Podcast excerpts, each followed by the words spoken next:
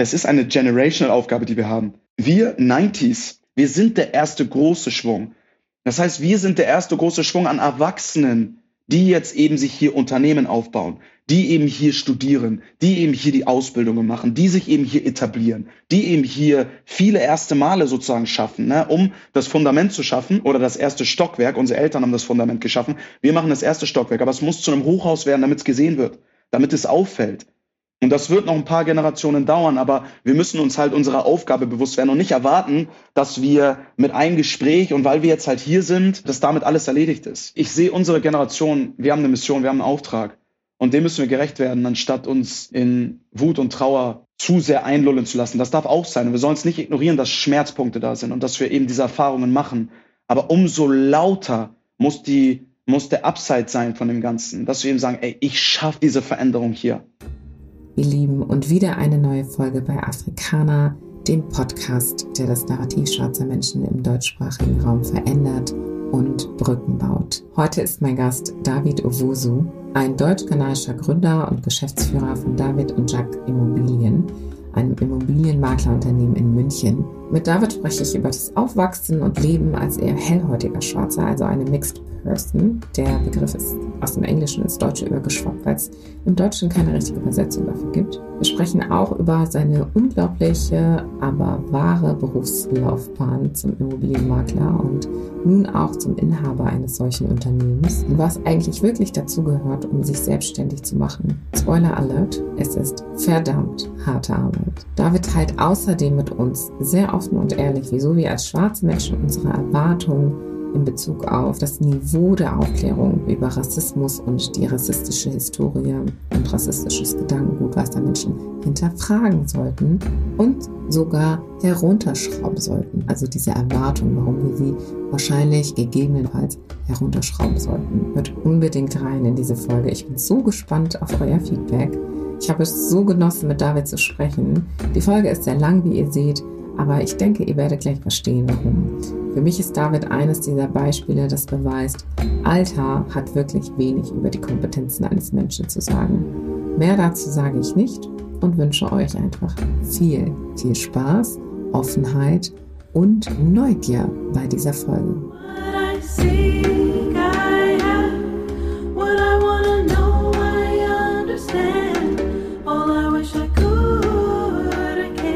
Hi David. Hi.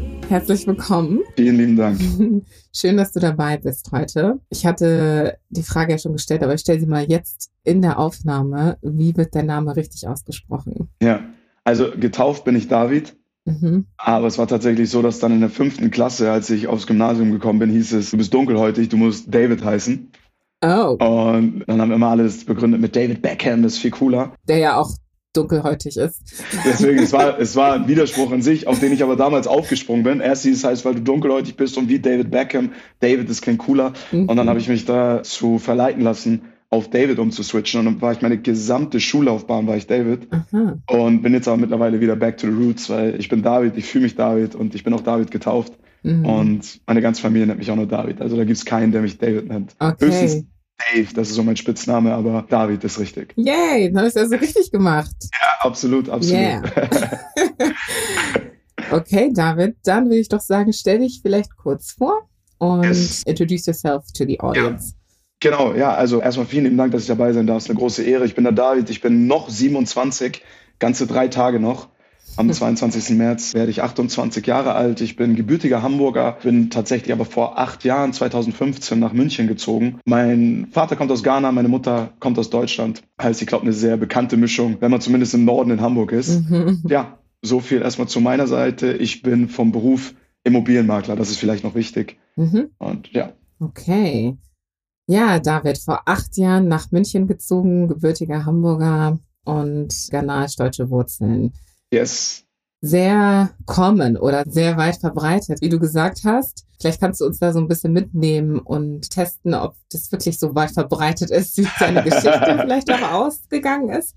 Erzähl uns doch mal, wie bist du aufgewachsen und wie kam es dann, dass du nach München gezogen bist? Das ja. wir so Stück für Stück. Also ich bin, bin in einem sehr behüteten Haushalt aufgewachsen. Ja, meine Eltern haben sich zwar getrennt, nachdem ich anderthalb, zwei Jahre alt circa war. Das heißt, ich bin in einem getrennten Haushalt aufgewachsen, aber auch in beiden Haushalten immer noch sehr behütet.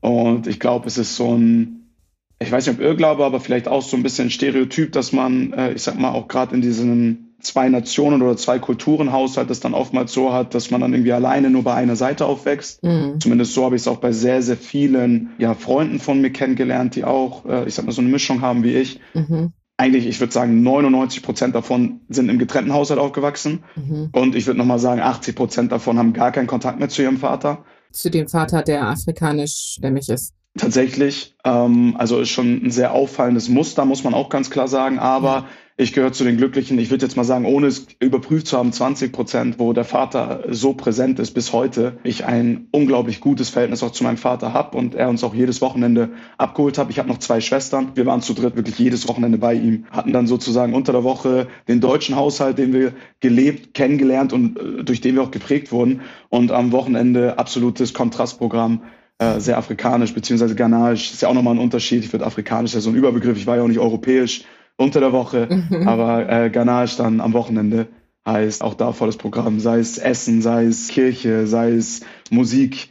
All das war in einem sehr großen Kontrast, aber es war sehr schön, weil man dann immer, je nachdem, wo man gerade war, auch volle Kanne dort geprägt wurde. Mhm. Schön. Ja.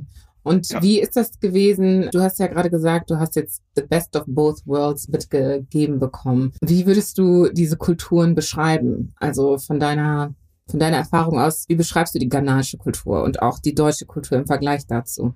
Ja, liebend, lebend, bunt, sehr laut. Und ich sag mal nur in diesen Terms of vor dieser Angst vor Rejection, also vor Ablehnung, dann wieder versuchen, sehr sich anzupassen. Ne? Also ich glaube, wenn du ghanaisch-afrikanische Kultur lebst in seiner puresten Form, dann bist du laut, dann tanzt du, dann singst du, dann bist du bunt, dann bist du auffallend, du bist schrillend mhm. und du bist das Leben liebend, aber auch vor allem sehr gottesehrfürchtig, würde ich sagen. Mhm. Also in dem Kontext habe ich es vor allem kennengelernt, einfach ja. mit der Kirche. Wiederum habe ich auch in dem Ganzen halt kennengelernt, hey, pass auf, wir müssen aufpassen, dass wir, wenn wir in den europäisch-deutschen Kontext wiederkommen, heißt, wenn wir uns unter das Volk mischen, dann eben wieder aufpassen müssen, nicht allzu sehr aufzufallen, ja, eher leise zu sein, bedeckt zu sein, uns der Norm sozusagen anzupassen, die uns vorgelebt wird nach draußen. Das heißt, ich muss sagen, dass ich äh, unter der Woche bei meiner Mutter keineswegs irgendwie streng oder ich sag mal irgendwie langweilig erzogen wurde, aber sehr auf die deutsche Norm angepasst einfach. Ne? Also fall nicht zu sehr auf, versuch dich anzupassen, sei in Anführungsstrichen so ein bisschen wie der Rest. Das war nicht das, was meine Mutter mir beigebracht hat, aber wo ich immer wieder darauf hingewiesen wurde, hey, pass auf, weil ansonsten wird es schwierig für dich, mhm. ähm, irgendwie mit reinzukommen. Und dieses Suggerieren, zum ja. einen, dass man sich anpassen soll, kam aus beiden Kulturen. Ja, ja? auf jeden Fall. Okay. Also ich wurde sehr von der afrikanischen Seite von meinem Vater geprägt von, wenn wir irgendwo waren, wo es nicht in einem afrikanisch-ghanaischen Rahmen war. Das mhm. heißt, wenn es nicht in der Kirche war oder äh, ich sag mal so, diese Youth-Treffen, äh, die wir auch hatten, war es sehr, sehr stark so. Also ich habe eine ganz große Prägung, die mich halt bis heute verfolgt. Und das war das, äh, war für meinen Vater mal ein großes Highlight. Wir hatten nicht allzu viel Geld. Äh, immer ein großes Highlight für meinen Vater, uns bei Ikea zum Frühstück einzuladen, weil da gab's All You Can Eat und äh, mhm. es war immer sehr lecker und zwar direkt äh, ums Eck bei meinem Vater. Mein Vater hat in Billstedt damals gelebt und da gab's einen Ikea in der Nähe. Ich glaube, den gibt's bis heute auch.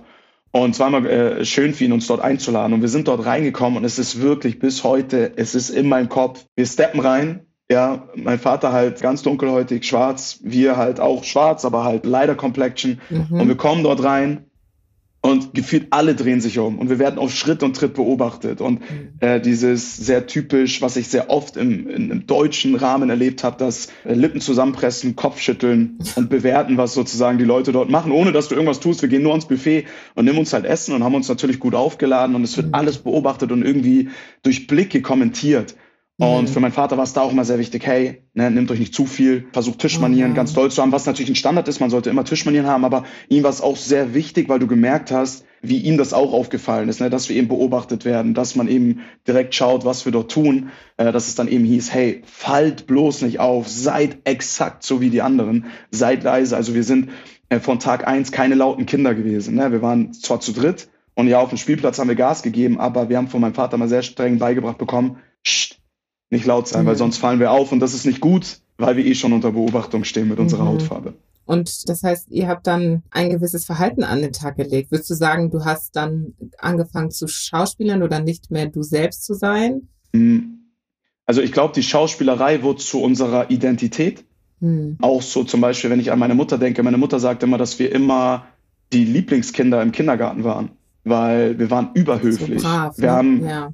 nach allem gefragt, erstmal dürfen wir das machen? Mhm. Ist das okay? Wir haben immer, äh, wenn wir was bekommen haben, haben wir bitte, also sehr auf so einen Höflichkeitskultus haben wir sehr stark geachtet, ja. den uns aber auch unsere Mutter sehr stark beigebracht hat. Aber auch da, weil meine Mutter wusste, hey, ihr kommt sozusagen schon mit einer gewissen Barriere rein, mit ja. einer Wand, die ihr erstmal durchbrechen müsst. Das heißt auch da, ich glaube, unsere beiden Eltern, dadurch, dass sie aber auch diese Erlebnisse gemacht haben, wussten, hey, da kommt was auf euch zu, ihr müsst dieses Verhalten an den Tag legen, um ja, ich sag mal, gesellschaftlich auch irgendwo akzeptiert zu werden und euch euren Weg dort zu bahnen. Würdest du sagen, dass dir das geholfen hat im Nachhinein? Also ja. Äh, würdest du sagen, dir hat das geholfen oder vielleicht im Vergleich dazu wünschst du dir, dass es hätte anders laufen sollen? Also ich glaube, ich bin jetzt endlich in dem Alter, wo ich sehr stark reflektieren kann, um zu bewerten, okay, David, womit kann ich mich identifizieren? Was ist sozusagen Maske? Und ich muss sagen, dass es der Grund ist, warum ich heute hier bin. Also der Grund, warum ich es in einer deutschen, weiß geprägten Gesellschaft so erfolgreich geschafft habe, mich zu etablieren, war, weil ich von Tag eins gelehrt bekommen habe, wie ich mich in dieser Gesellschaft mit diesem Benehmenskultus zu benehmen habe und wie ich mich anpasse und wie ich es eben schaffe. Und ich muss vielmehr sagen, dass ich es geschafft habe, es zu meiner Identität auch werden zu lassen und ich eben dann auch in dieser deutschen weißen Gesellschaft so perfekt funktionieren kann, wie ich es tue. Sehr gutes Beispiel. Ich genauso wie ich bin, was geht ab, mein Bruder, ich sag mal in so einer lockereren Kultur unter meinen Jungs, mhm. bin ich David Owusu, grüß Gott, jetzt mittlerweile hier in München. ja. Und ich bin aber beides und ich fühle mich nicht unwohl auch damit. Und ich will es gar nicht schlecht reden. Ne? Also es ist ganz wichtig, dass ich das betone. Es ist nicht schlecht, was ich damit rede, aber es ist etwas, was mir sehr stark eben beigebracht wurde und wodurch ich mich dann selber habe geprägt, aber ähm, was mir halt alle Türen geöffnet hat. Ne? Weil mhm. ich bin halt in den Raum gekommen, ich wusste, wie ich mich zu verhalten habe. Und das war dann für alle so, oh, oh das ist aber ein wohlerzogenes Kind. Da, super. Mhm. Mit, dir, mit dir können wir arbeiten. Mhm. Ja, und das war dann immer so mein, mein Türöffner an vielen Stellen sehr, sehr stark auf, auf Höflichkeitsformen wie Bitte, Danke, dürfte ich, Nachfragen, äh, lieber einmal mehr als einmal weniger. Was, wenn Leute das hören, vielleicht denken, ja, ist ja selbstverständlich, aber es ist nicht selbstverständlich, gerade bei jüngeren Kindern. Ich meine, ich habe jetzt auch einen sechsjährigen Sohn schon. Ich weiß nicht, ob ich damit zu viel vorgreife, aber wenn seine Freunde hier sind, da sagt keiner Bitte oder Danke, wenn die fragen, mhm. ob die was zu essen haben dürfen. Die kommen hier rein, äh, die toben sich aus, machen Unordnung und hauen wieder ab. Mhm. Und mein Sohn ruft mich an, wenn er weiß, die dürfen Fernsehen gucken woanders und fragt, Papa, ist okay, wenn ich das darf. Also leider habe ich diese wow. Prägung so ein bisschen weitergereicht. Wow. Aber ja, ja, aber du sagst leider und zum anderen hat dich das aber auch dahin gebracht, wo du heute bist, wie du sagtest. Ja. Und oft sprechen wir ja über Anpassungen in einem eher negativen Kontext. Ja. Gerade wenn es um schwarze Menschen und Deutschland und Mehrheitsgesellschaft, äh, weiße Mehrheitsgesellschaft geht. Und im Grunde wissen wir ja alle nicht, wie es ausgegangen wäre, wenn wir uns nicht angepasst hätten. Genau. wir wissen es nicht. So.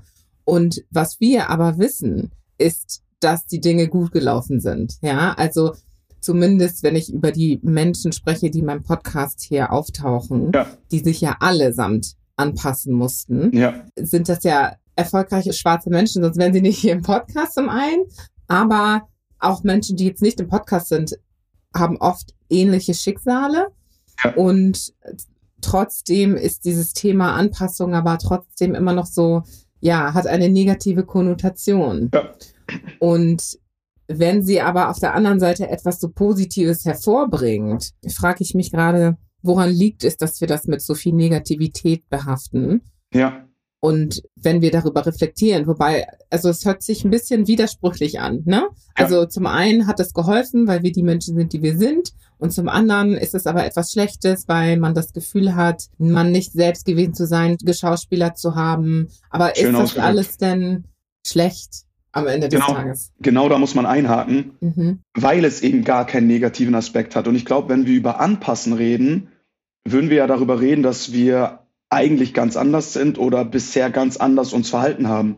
Bei mir ist es ja mein Verhalten seit Tag eins gewesen. Und ich glaube aber einfach nur, dass wir als, wenn wir geboren werden, so eine weiße Weste haben. Mhm. Und dann eben geprägt werden durch die Farben und sie können mal bunter oder mal langweiliger oder eintöniger sein, aus den verschiedenen Kulturen halt, in denen wir aufwachsen. Und ich glaube, dass halt diese deutsch-europäische Kultur einfach deutlich reservierter ist. Mhm. Da gehst du in die Kirche und alle sitzen halt steif nebeneinander und singen halt äh, nach der Orgel, mhm. die ja mhm. nicht sehr, eine Orgel ist ja immer, dö, dö, dö, also ja.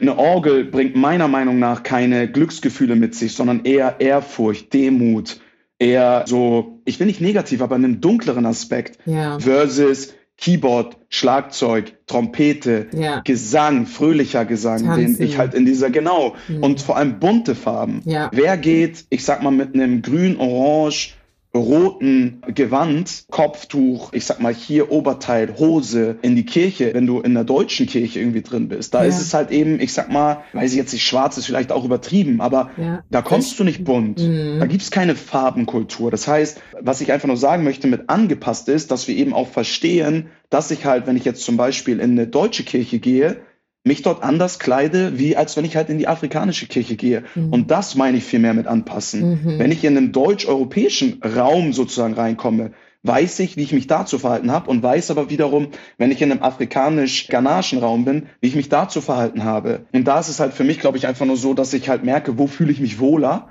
mhm. und wo kann ich noch ein bisschen mehr irgendwie mich ausleben sozusagen mhm. versus wo muss ich mich vielleicht ein bisschen mehr konzentrieren. Aber ich bin beides. Hm, verstehe. Also es geht darum, dass du für dich selbst entscheidest, ja. wo fühle ich mich zu Hause oder wo fühle ich mich wohl, wo möchte ich sein, das glaube ich sehr gut. um eben das auszuleben, was der Teil von mir ist, der sich ausleben möchte. Ja. Aber gleichzeitig gibt es natürlich Situationen, wo du eben nicht unbedingt aussuchen kannst, wie diese Umgebung ist. Und dann musst du natürlich auch verstehen, was für eine Art Anpassung da nötig ist, damit du weiterkommst in dieser Umgebung. Ja. Ne?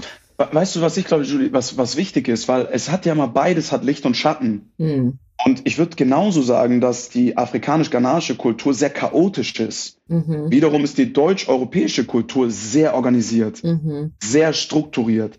Etwas, was mir einen unglaublichen Halt auch gibt. Und wo ich eben weiß, okay, ähm, auf der einen Seite, wenn ich da hinkomme, da ist alles äh, lustig und Spaß und laut aber es ist auch sehr chaotisch und ich weiß, ich kann nicht wirklich damit planen, dass es so läuft, wie gesagt wird, dass es läuft. Ja. Versus, wenn ich auf der anderen Seite bin, weiß ich genau, woran ich bin. Und deswegen würde ich sagen, dass ich auch in beiden Räumen mich sehr, sehr wohl fühle, in gewissen Situationen. Und wenn ich weiß, ich möchte Gott näher kommen, kennenlernen, dann bin ich in dem afrikanisch-ghanaischen Raum, bin ich deutlich besser aufgehoben als in der deutschen Orgelkirche. Aber mhm. genauso sage ich, wenn ich jetzt beispielsweise in einem Arbeitskontext denke, habe ich auch beides bisher erlebt. Und ich bin auf Veranstaltungen gewesen, die von anderen Ghanaren äh, organisiert wurden, wo ich sagen muss, es ist auch wie ein Stereotyp, der sich sehr oft bestätigt hat, dass es da sehr unorganisiert, sehr chaotisch abläuft, mhm. versus ich gehe auf ein deutsch-europäisches Event und da ist alles von A bis Z aber sowas von on point und wo ich mir denke, wow, okay, so kann es eben auch laufen. Und mhm. ähm, das sind keine Vorteile, sondern das sind auch Erlebnisse, die sich nicht nur anhand eines Events irgendwie bestätigt haben, sondern ja. an zwei, drei, vier, fünf, sechs, sieben, acht, neun, zehn Events. Mhm. Und vor allem, wo ich auch, und das ist ja das Lustige, aus diesem afrikanisch-ghanaischen Raum auch das immer wieder höre. Es ist immer wieder, ja, typisch wie Afrikaner, typisch wie Ghananen ne, wenn wieder was schief läuft. Ja, ist ja klar, dass das so läuft. Ja. Und äh, Afrikaner untereinander wollen gar nicht miteinander planen, weil sie sagen, ja, es klappt eh nicht mit uns. Mhm. Und die Leute können mich jetzt zwar nicht sehen, aber ich mache jetzt gerade Anführungsstriche, ja. Ja. Und äh, deswegen ist auch da wieder Best of both worlds. Ich nehme ja. die organisierte, strukturierte Kultur, nehme ich mir aus diesem deutsch-europäischen Rahmen und gebe dem Ganzen aber meine, meine bunte, colorful Experience aus diesem afrikanisch-ghanaischen mhm. Rahmen. Ja, ja, schön, schön. Ja. Ich muss da an meine Kleiderwahl denken, wenn ich dir ja, zuhöre, weil ich immer schon auch jemand gewesen bin, der einfach gerne das getragen hat, was sie wollte. Absolut. Und äh, dies wurde sehr stark von meiner afrikanischen Seite geprägt. Ich bin ja voll afrikanisch, sage ich mal, erst oder beide Elternteile sind afrikanisch. Ja. Und die haben die Kultur sehr, sehr stark mitgetragen bei uns in der Familie. Wir sind zwar auch, als ich sehr jung war, hierher gekommen, zweieinhalb war ich, und meine Eltern haben sehr viele Dinge der Kultur weitergetragen an uns und weitergelebt. Und wir mussten uns trotzdem anpassen. Ja. ja. Wir mussten trotzdem natürlich, ne, wie du auch, verstehen, wie läuft das hier mit Manieren, Wie ja. drückt man sich aus? Pünktlichkeit und solche Themen. Nichtsdestotrotz ist mein Vater der Mensch gewesen, der ein knalloranges Hemd trägt mit ja. irgendwie einer beigen Hose und schwarzen halt. Schuhen, wenn er in irgendein Meeting musste. Ne? Ja. Meine Mutter hat auch immer ihre afrikanische Kleidung getragen, wenn sie konnte. Und für mich war das immer so, sowohl in der Schule als auch im Arbeitskontext, habe ich mich immer mit Farben gekleidet. Ja. Und das wurde irgendwann ein Merkmal, also ja. dass ich darauf angesprochen worden bin. Ja, du trägst immer ja. so viele Farben, du trägst immer. Und ich habe gemerkt, wie sehr das in die Kultur einschneidet, also wie anders das ist hier, ne? Dass das äh, so auffällt, dass man immer wieder darauf angesprochen wird, wie man sich kleidet. Und äh, witzigerweise war es nicht oft auf meine Hautfarbe bezogen, aber damit wurde es natürlich in, in Verbindung gebracht, ne, weil das für mich eine kulturelle Sache war. Aber ich musste daran denken, weil ich wieder an dieses Thema Wohlbefinden denke, ne, was du mhm. vorhin angesprochen hast, nämlich wie fühlst du dich denn wohl? Und kannst du das für dich aussuchen und auch insofern ausleben, dass du dich trotzdem anpassen kannst, wo es ja. vielleicht notwendig ist und dir dich und deinen Weg begünstigt am Ende des Tages. Ne? Also musst du ja. dich so sehr dagegen sträuben, dich anzupassen? Oder kannst du, wie bei dir zum Beispiel, dir auch so the best of both worlds ja. zusammenstellen?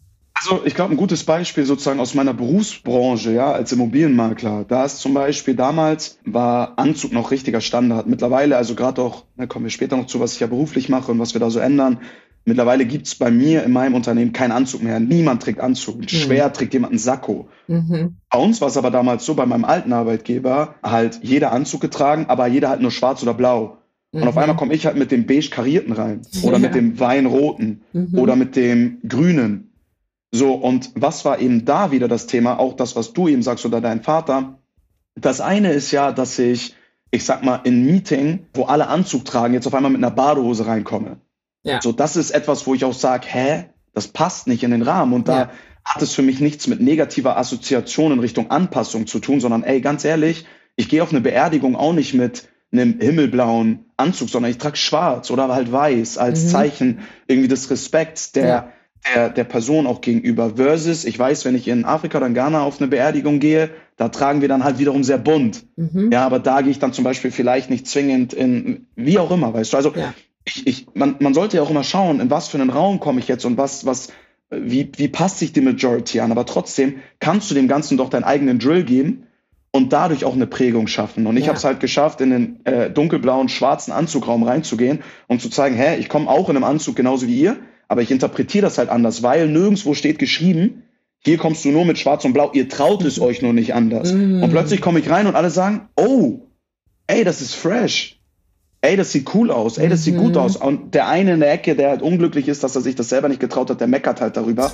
Aber der Großteil sagt halt, ey, es sieht gut aus. Und schwupps kommt beim nächsten Mal der andere auch mal mit, weiß ich nicht, einem braunen Sakko yeah. und vielleicht, ne, weiß ich, keine Ahnung was, oder mal mit einer Chino-Hose und seinem, mit seiner blauen Anzugjacke mhm. mit rein. Mhm. Und so kannst du auch Veränderungen nach innen schaffen, indem du dich in den größeren Rahmen anpasst, ihn aber innen drin das Bild selber malst. Mhm. Ja, weil der Rahmen bringt dich in den Raum rein. Der Rahmen verleiht dir die Anerkennung, okay, du gehörst zu uns mit dazu. Und dann malst du aber dein Bild halt ein bisschen anders als der Rest. Und die sagen dann, oh, nice, so kann es auch laufen. Mhm. Ja. Okay, wow, wow. Und das wow. ist für mich so dieses Anpassungsthema auch, wo ich es wichtig finde, dass wir eben verstehen, es hat nichts damit zu tun, dass du eingeschränkt wirst, sondern lass die Leute dich doch erstmal in dem gleichen Rahmen kennenlernen und interpretier das Bild, das du da drin aber malst halt ein bisschen anders. Ja, und wie du sagtest, erfordert das vielleicht auch ein bisschen Mut, ne? Genau. Mut, sich irgendwie anders zu präsentieren im Rahmen, in dem man ist. Ne? Das ist wichtig. Also das ist, glaube ich, auch oft das, was fehlt. Ne? Dieser ja. Mut, einfach das zu tun, was man wirklich fühlt oder, oder wo man eine Überzeugung von hat, ja. einfach mal auszuprobieren und gucken, was passiert. Ne? Ja, ich finde das ein super ein super gutes Beispiel, weil ich ja. muss da auch an meine, ich habe letztens eine Freundin aus der Schulzeit besucht mhm. und wir kennen es schon seit Jahrzehnten, ne? weil wir ja als Kinder schon zusammen gespielt und zur Schule gingen. Und sie sagte mir, als wir so ein bisschen reflektiert haben, auch über die Zeit, sie sagte, Julie, du hast auch immer einfach immer das gesagt, was du gedacht hast. Ne? Ja. Und, und ich kann mich da nicht mehr so dran erinnern. Aber sie sagte dann zu mir, dass sie das bewunderte, weil nicht mhm. viele junge oder Menschen im Allgemeinen sich das getraut haben. Ne? Einfach mhm. nur wirklich zu sagen, was man denkt. Und ob ja. das jetzt sprechen ist oder sich kleiden ist oder aufstehen oder sich melden oder whatever. Menschen sind ja oft in einer Situation, in der sie dazugehören wollen und deswegen nicht nur Anpassung notwendig ist, sondern sie sich deswegen auch selber beschränken, weil sie eben viel mehr den Wert in dieser Zugehörigkeit sehen, als selbst als Individuum ja, nach außen zu strahlen sozusagen. Ja. Ne? Weißt du, was ich aber da wichtig finde, Julie, ohne, ohne dass ich jetzt weiß, was du damals immer dann gesagt hast, was du gedacht hast, wirst du ja aber auch das in einem Rahmen gemacht haben, der halt passt, um zu sagen, was du denkst. Weil mhm. ansonsten, und das finde ich nämlich sehr wichtig, weil ich habe Leute auch in meinem Umfeld, in meinem sehr engen Umfeld, die das gleiche Prinzip leben, aber halt außerhalb des Rahmens. Mhm. Und die denken, mhm. ich äh, weiß nicht, mich regt gerade was auf und dann äh, äh, fange ich jetzt an rumzublöken und zu, zu, zu, zu grölen und zu protzen und keine Ahnung was, wo ich sage, nein, das ist nicht der Rahmen von, ich sag jetzt, was ich denke, yeah. sondern wenn ich merke, hier stimmt was für mich nicht, halte ich mich immer noch an gewisse Regeln, die in diesem Rahmen drin sind und sag aber in diesem Rahmen, hey, so und so denke ich. Weil es ist halt auch falsch, sich an diesen gesellschaftlichen Rahmen, der sagt, schluck alles und mach alles mit, ja. äh, zu passen, weil dann sagst du Nein zu dir selber und immer Ja zu draußen und dann verlierst du dich. Ja. Ich glaube aber auch da ist wichtig zu lernen, in welchem Rahmen du sagst, was du denkst. Ja. Und eben nicht reingehst und sagst halt, also jetzt auf gut Deutsch, halt die F, mhm. sondern hey, pass mal auf, ich merke, dass das tut mir gerade weh und ich merke, das ist gerade nicht das, was ich denke. Ich würde dir gern sagen, wie ich darüber denke. Ja. Das ist ein ganz anderer Rahmen als, ey, was willst du eigentlich von mir und wer bist du? Und äh, deswegen, ich glaube, das ist auch wichtig, da nochmal zu differenzieren total. so ein bisschen. Weil Vielen Dank dafür, ja. Zu viele Leute, meiner Meinung nach, die halt zu so diesen Rebell leben und der Meinung sind, dass ich sag jetzt meine Meinung halt durch immer durch so prollig sein äh, gelebt werden muss. Aber du kannst mhm. es auch in einem sehr angepassten, an den Rahmen angepassten Rahmen sagen. Ich habe jetzt sehr oft Rahmen benutzt. Ich hoffe, die Leute wissen, was ich meine. Absolut. Und ich finde, ich danke dir für diesen Hinweis, weil ich glaube, er ist sehr wichtig, wenn wir uns gerade die Art und Weise anschauen, wie sich unsere Gesellschaft polarisiert in alle ja, genau. Richtungen. Es wird ja sehr oft auch ermutigt, rebellisch zu sein. Ne? Also do what you want, uh, do whatever makes you happy und es wird kein Kontext gegeben, es wird kein Rahmen gegeben, ja, wie genau. du sagst. Und die Menschen nehmen das mit und laufen los, ohne sich zu fragen, hey, inwiefern macht das Sinn, dass ich immer noch in einer, dass ich immer noch ein soziales Wesen bin, dass immer noch auch einen gewissen Grad an ja, Zuspruch brauche durch Menschen um mich herum, ohne mich zu verlieren. Und ja. das ist, das gerät so ein bisschen außer Kontrolle gerade, ne? So funktioniert Gesellschaft. Gesellschaft funktioniert, indem wir uns auf einen Rahmen einigen, in dem wir zusammen leben wollen. Hm. Die Gesellschaft sagt, hey, pass mal auf, wir sagen bitte und danke. Wir äh, erstechen uns nicht gegenseitig. Wir ja. bezahlen, wenn wir etwas nehmen, mhm. äh, in einem La weil, weil sonst funktioniert Gesellschaft nicht. Ja. Weil wenn jeder macht, was er will, dann gehe ich jetzt in den Rewe, nimm alles, was ich möchte. Und weil ich mir denke, es kommt mich günstiger, wenn ich damit jetzt einfach rauslaufe, und ich denke jetzt gerade so, dass äh, die, die Welt hat schon genug von meinem Geld bekommen. Das nehme ich. Nein, so funktioniert das nicht. Ja. Ja. Wir ja. müssen uns an den Rahmen halten, den wir gemeinschaftlich. Und wenn der dich nicht, dir nicht passt, okay, dann schau, dass du halt in den anderen Rahmen dann vielleicht reingehst. Und dann passt du vielleicht nicht in das Ding rein. Oder aber du merkst, hey, ich merke, dass wir als Gesellschaft hier in etwas reingekommen sind, was uns allen nicht gut tut. Lass uns doch mal vielleicht innerhalb dieses Rahmens schauen, wie wir den so ein bisschen aufbrechen können und eben mit so alten Denkmustern aufbrechen können. Ja. Ne, wie uns eben beigebracht wurde, der Ausländer nimmt uns den Arbeitsplatz weg. Das wurde uns beigebracht. So eine Angstkultur, die da sozusagen geschürt wurde, ja. ich sag mal, in dieser deutsch-europäischen Kultur. Lass uns das doch mal aufbrechen und die Leute da drüben kennenlernen. Wer sind die eigentlich? Ja. Sind das die Jobs, die von denen übernommen werden, um die sich 80 andere bewerben? Ist es vielmehr eine Bereicherung, dass wir Leute haben, die sich gewissen Sachen mit annehmen. Weißt du, das sind so, so, so Changes, über die ich dann lieber reden möchte, ja. anstatt zu sagen, ich mache jetzt, was ich will und ich kann tun und, und keiner kann mir was sagen. Das ist so ein Schwachsinn und widerstrebt so einem Gesellschaftsprinzip und es wird dich einsam machen auf Dauer. Ja, ja, ja. Puh, wir sind schon sehr tief eingetaucht. und wir haben noch gar nicht angefangen. Die Leute wissen erst, dass ich 27 bin und aus Hamburg komme. Ja, wir brauchen mehr Infos über dich. genau.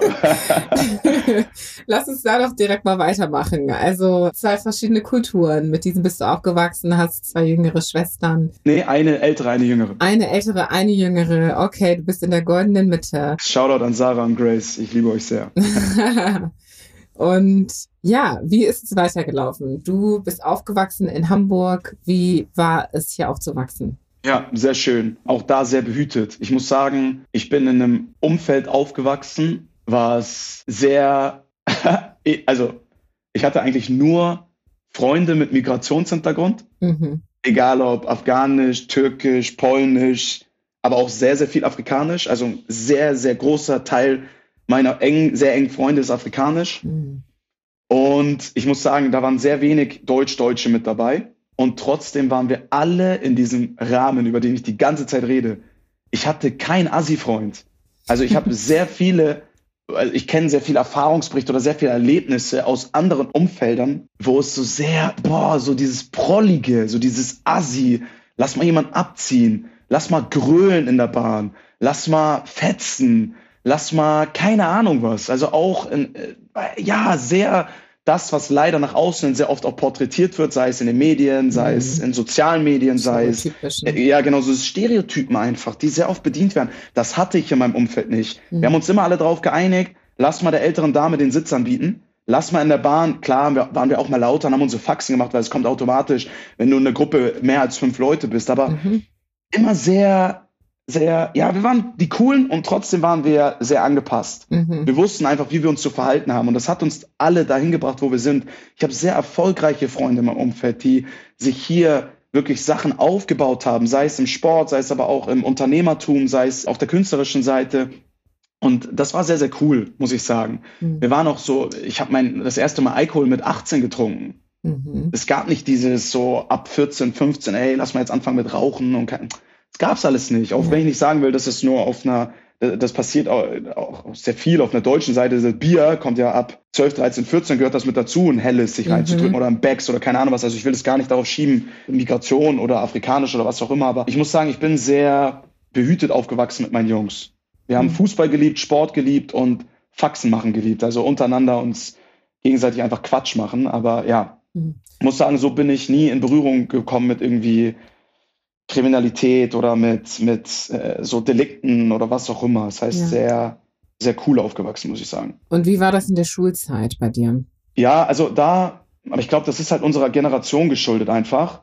Wir sind so die ersten, die erste, ich muss sagen, ich bin die, darf ich Mischling sagen? Also Mixed wird oft gesagt. Okay, Mixed, okay, mhm. ich bin mhm. die erste Mixed, Mixed oder die erste Mainstream-Mixed-Generation, würde ich sagen. Also mhm. ich bin so die erste Generation, fühle ich mich zumindest so, wo es sehr viel mehr von mir gibt.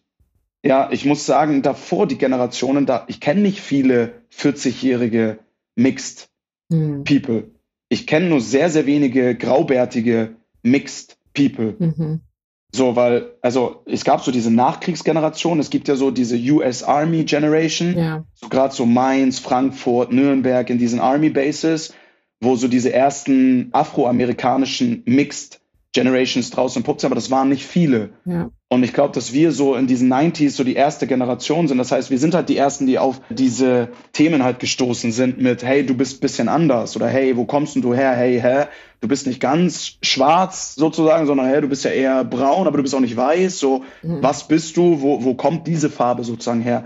Damit wurde ich oft konfrontiert, aber es war mehr so out of curiosity als dass ich jetzt äh, irgendwie beleidigt oder ausgegrenzt wurde. Ich war immer der, einer der beliebtesten, ich war immer Klassensprecher, ich war immer, hatte immer einen großen Freundeskreis, egal wo und in welcher Schule ich war. Das heißt, ich würde lügen, wenn ich sage, dass ich damit aufgezogen wurde oder es in einem negativen Kontext erfahren habe. Mhm. Man wurde nur immer wieder damit konfrontiert, du bist halt anders. Mhm. Das bleibt sehr, sehr stark hängen. Aber das haben meine afghanischen und meine türkischen und meine sri lankanischen und meine russischen Freunde genauso erlebt. Ja. Hm. Und äh, das wiederum scheint ja dann vielleicht auch eine Quelle der Stärke gewesen zu sein, dass du ja. eben nicht der Einzige warst, der damit konfrontiert wurde ja. immer wieder. Ne?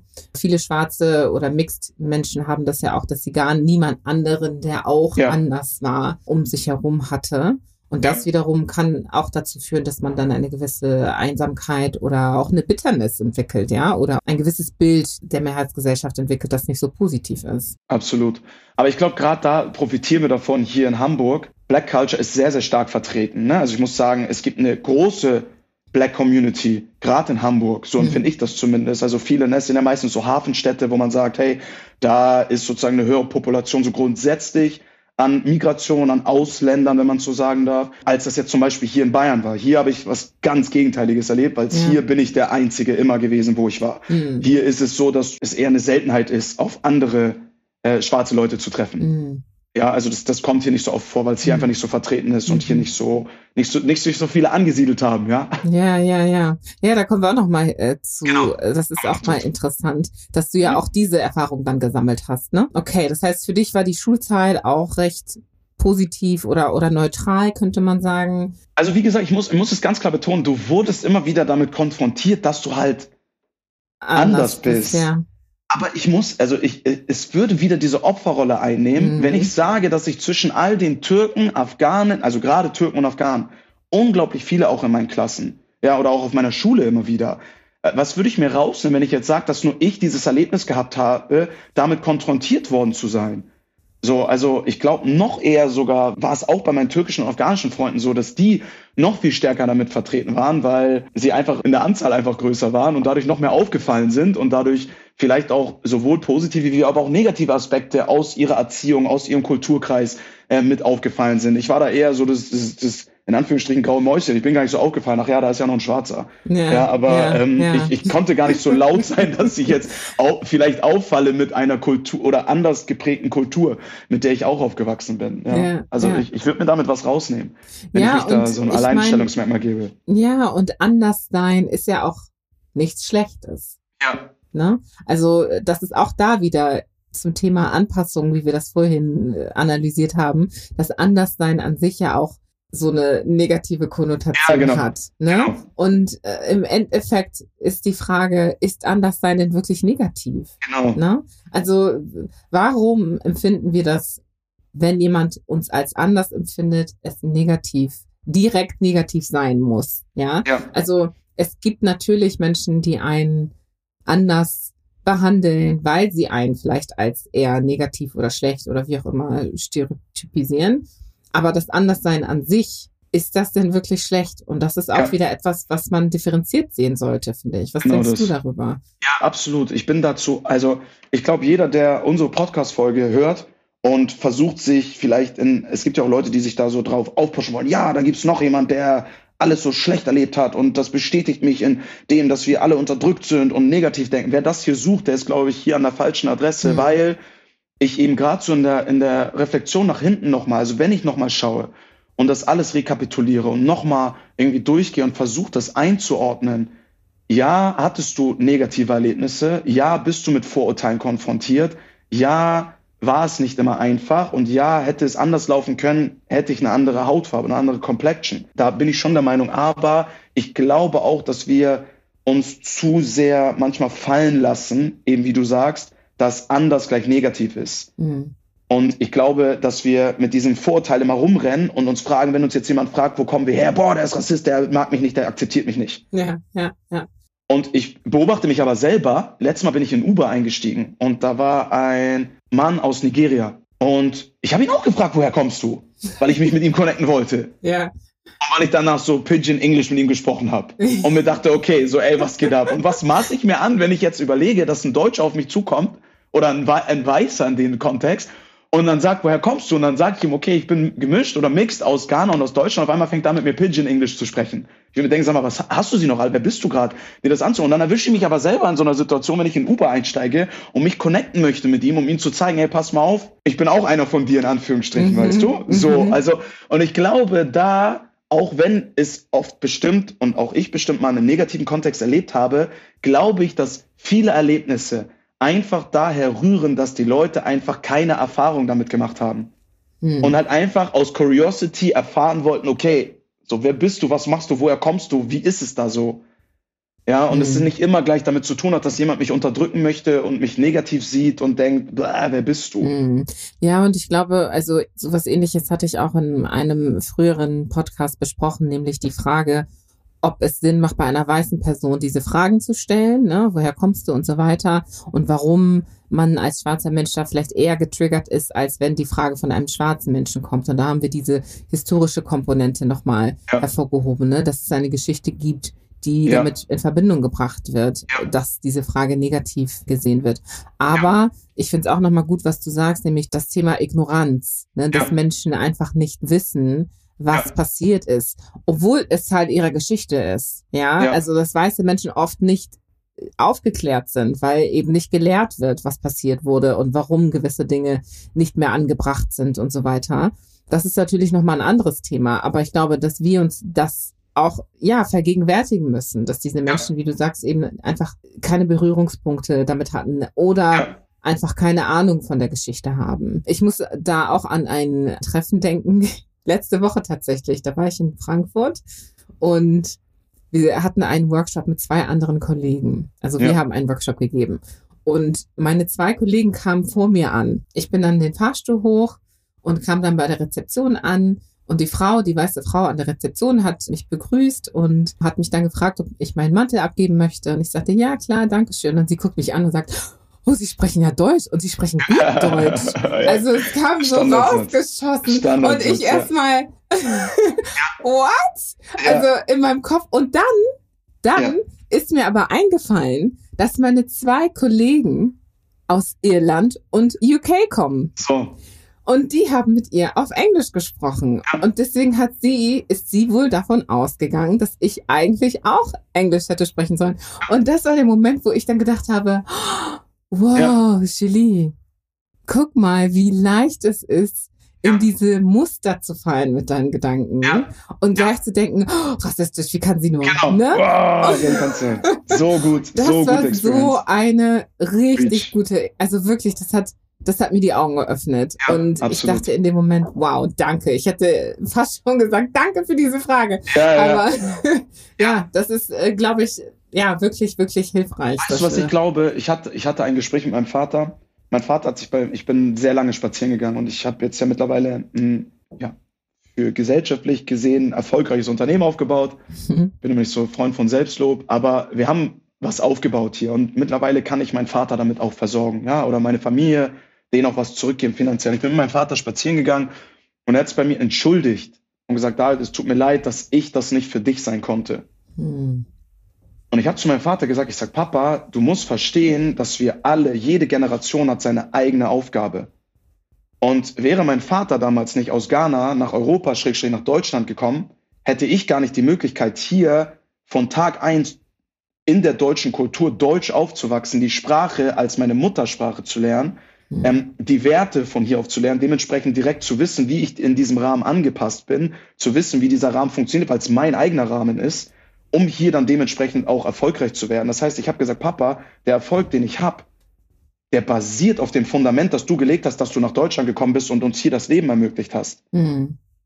So, das bedeutet, ich baue eigentlich nur auf dem Fundament auf, das du schon gelegt hast. Ich muss dieses Fundament gar nicht mehr bauen, weil ich mhm. kann perfekt Deutsch. Ich weiß, ich kenne die deutsche Kultur, ich bin aufgewachsen mit ihr, ich lebe sie. Ich weiß um das deutsche Recht, deutsche Gesetzessage, äh, deutsche äh, Erfolgskultur sozusagen.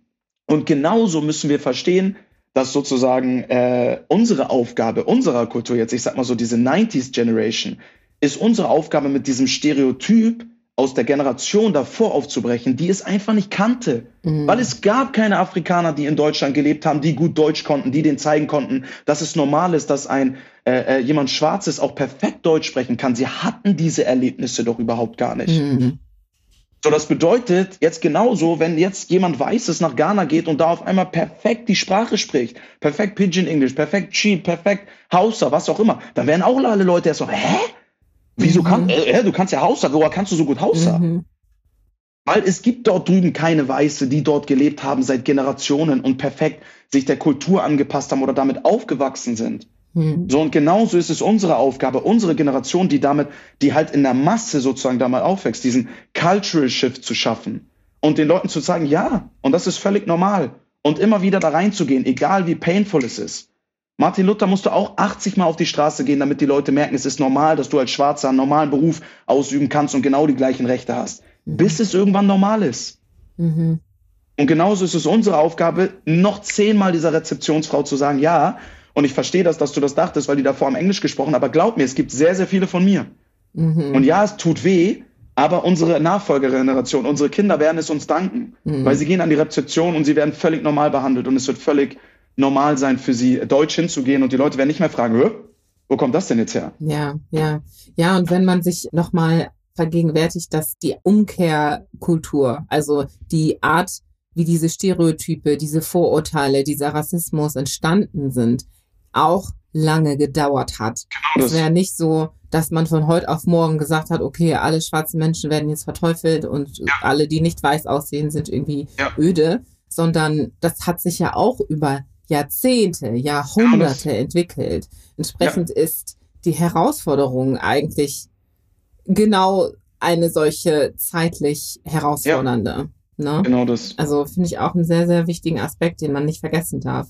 In ja. unserer sehr schnelllebigen Zeit, wo Absolut. man Ergebnisse so schnell erwartet. Ja, sehen möchte. Ne? Ja, ja, ja. Und deswegen, also wir müssen, und das ist, es ist eine generational Aufgabe, die wir haben. Wir 90s oder auch vielleicht noch ein paar Jahre davor, aber vor allem 90s Generation, weil das war der erste große Shift, so um die 90er herum, dass viele Afrikaner auch nach Deutschland gekommen sind und sich hier niedergelassen haben, hier halt geheiratet und Kinder bekommen haben.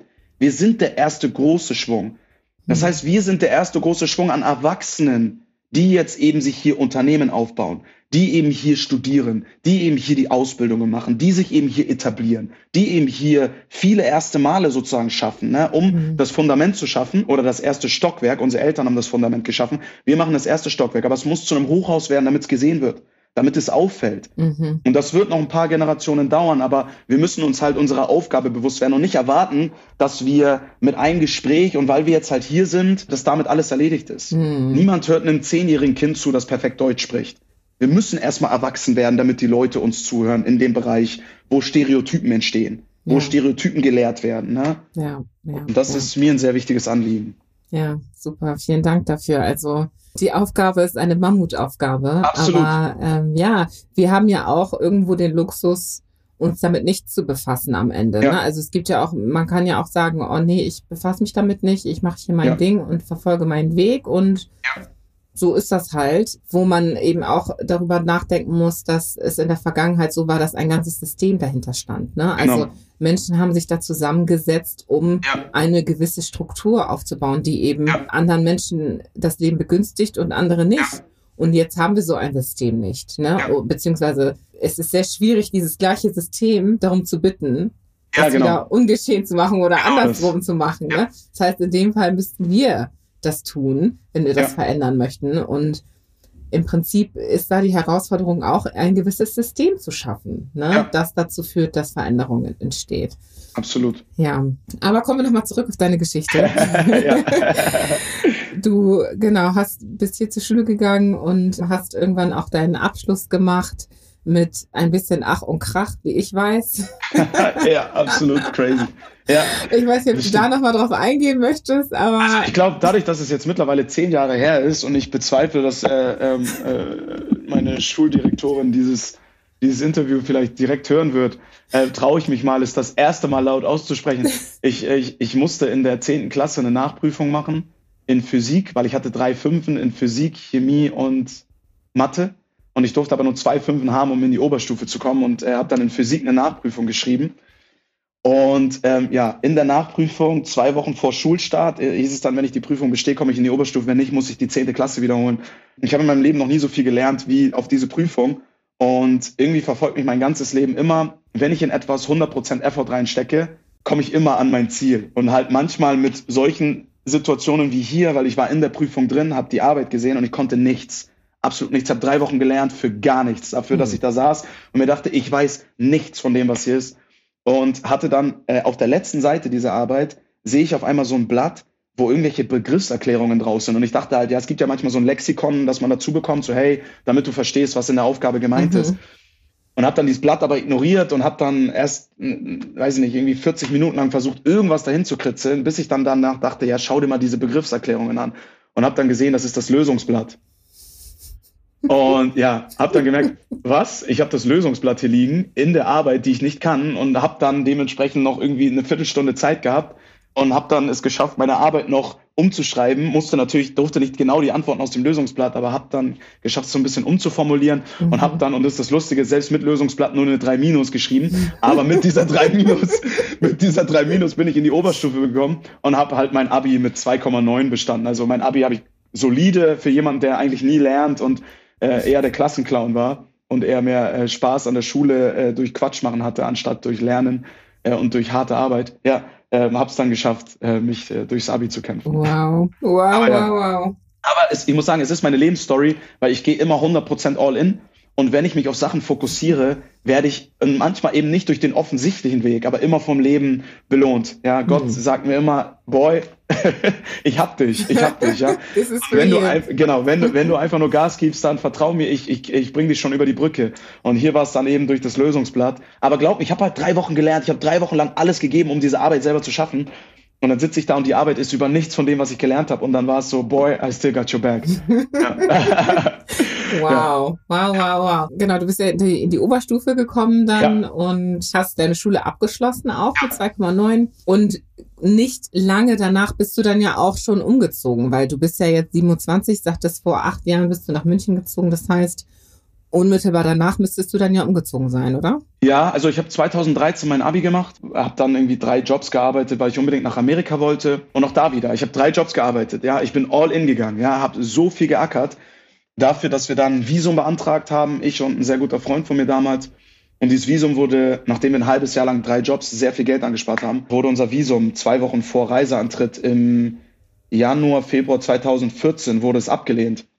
Hm. Ähm, und wir durften nicht nach Amerika reisen. Ja, es war natürlich damals devastating für uns. Wir haben bestimmt 2000 Euro in Tickets und in Routen und in Hotelbuchungen reingesteckt. Es war alles weg. Oh Gott. Wir haben drei Jobs für nichts gearbeitet und ich bin auch ein sehr großes Loch danach gefallen aus, ich weiß gar nicht, was ich jetzt gerade mit mir mache und habe das ganze Geld, was ich bis dahin irgendwie angespart habe, in irgendwelche Kleinurlaube gesteckt, die völliger Schwachsinn waren und mich keineswegs irgendwie der Welt äh, bereichert haben. Aber wozu hat's geführt? Ich wäre noch in Amerika gewesen zu der Zeit, wo ich dann den Job gefunden habe, als Autoeinparker am Hamburger Flughafen.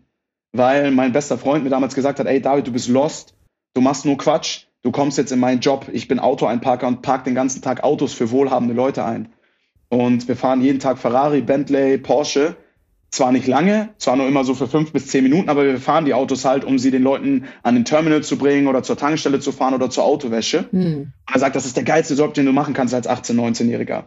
Und wir müssen uns bitte merken, ich wäre noch in Amerika gewesen zu der Zeit, wo ich den Job angefangen habe, okay?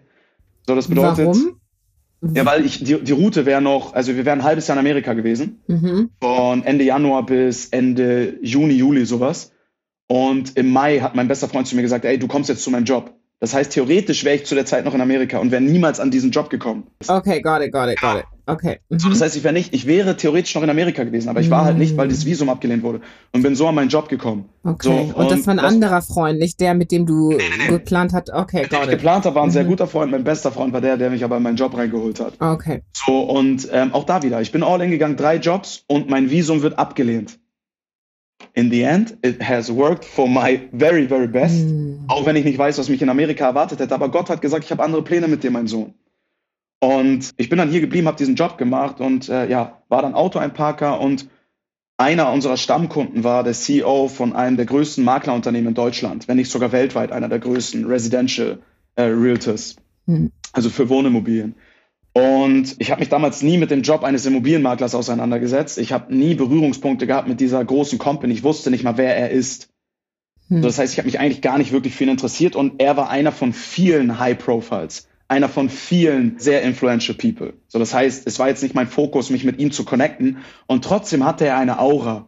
Der Mann, wenn er gekommen ist, sind alle Lichter ausgegangen, beziehungsweise das Licht hat nur noch über ihm gebrannt. ja, und du hast ihn angeguckt und du dachtest dir, wow, was geht ab? Und ich habe mich irgendwie immer besonders bei ihm angestrengt. Ich habe mich besonders bei ihm bemüht, immer sehr pünktlich zu sein, sein Auto immer auch die Kalkflecken noch aus dem Fenster rauszuwaschen, immer perfekt einfach abzuliefern. Nach einem halben Jahr hat er mich dann angesprochen. Also ich habe im Sommer angefangen und im November, Ende November, kurz vor den Weihnachtsferien, hat er mich angesprochen und hat gesagt, ey, ich wollte dich einfach nur mal loben und dir sagen, du machst einen richtig guten Job und ihr seid alles junge Leute hier, weil wir waren alles nur so 18, 19, 20-Jährige. Mhm. Und er sagt, du bist der Einzige, der immer pünktlich ist, der Einzige, der immer super höflich ist, der Einzige, der mir immer zeigt, dass du dir Mühe gibst mit dem Job. Mhm. Und er sagt, das finde ich sehr, sehr beeindruckend und er hat gesagt, ich will dich kennenlernen, wer bist du? Erzähl mal, was machst du? Erzähl mal ein bisschen was über dich. Und dann habe ich ihm erzählt, wer ich bin und ja, wollte nach Amerika, habe aber abgebrochen, es ging nicht und jetzt bin ich hier und ich weiß noch nicht so wirklich, was ich machen will, aber ich bin sehr sportbegeistert und ich würde gern irgendwann in so eine Richtung Sport- und Eventmanagement gehen. Also, oh cool, ich bin viel in München unterwegs und ich würde dir, kann dir gern ein Praktikum besorgen beim FC Bayern in der Eventmanagement-Abteilung, wenn das für dich interessant ist. Boah, ey, cool und so, ja, super. Ja, ey, wenn wir uns morgen sehen, oder ich habe jetzt gerade keine Karte mit, ich bringe dir morgen eine mit, dann schreibst du mir eine Mail. Mhm. Und ich so, okay, cool, sehr nice. Habe ihn am nächsten Tag gesehen, keine Karte bekommen. Und ich war halt damals 18, 19 und wir sprechen Multi-Millionär. Mhm. Wir sprechen sehr erfolgreicher Businessman. Wir sprechen fette G-Klasse, fetter Maserati, fetter Aston Martin. Also so Leute auch, wo du jetzt nicht sagst, was geht ab, Bruder, ne? sondern wo du sehr distanziert eigentlich immer nur hingehst und sagst, bitte hier kurz unterschreiben, dass du das Auto schadensfrei zurücknimmst und dann haust du wieder ab. Mhm. Das heißt, er, er hat mir zwar gestern gesagt, ich krieg seine Karte heute, aber ich sag dann nicht, ey, wo ist die Karte? Ja. Nächster Tag wieder gesehen, immer noch nicht. So, das ging zwei Wochen so, bis meine Mutter, und meine Mutter spielt einen sehr entscheidenden Faktor in der ganzen Story. Das ist ja sehr Bin geduldig, zwei Wochen zwei Wochen lang, bis meine Mutter gesagt hat, David, frag ihn jetzt nach seiner Karte. Und dann habe ich ihn gefragt und so, ey, so, sie meinten, ich kann die Karte, wie sieht's aus? Oh ja, ey, sprich mich doch früher an. Ich habe es voll vercheckt. Äh, hier ist meine Karte.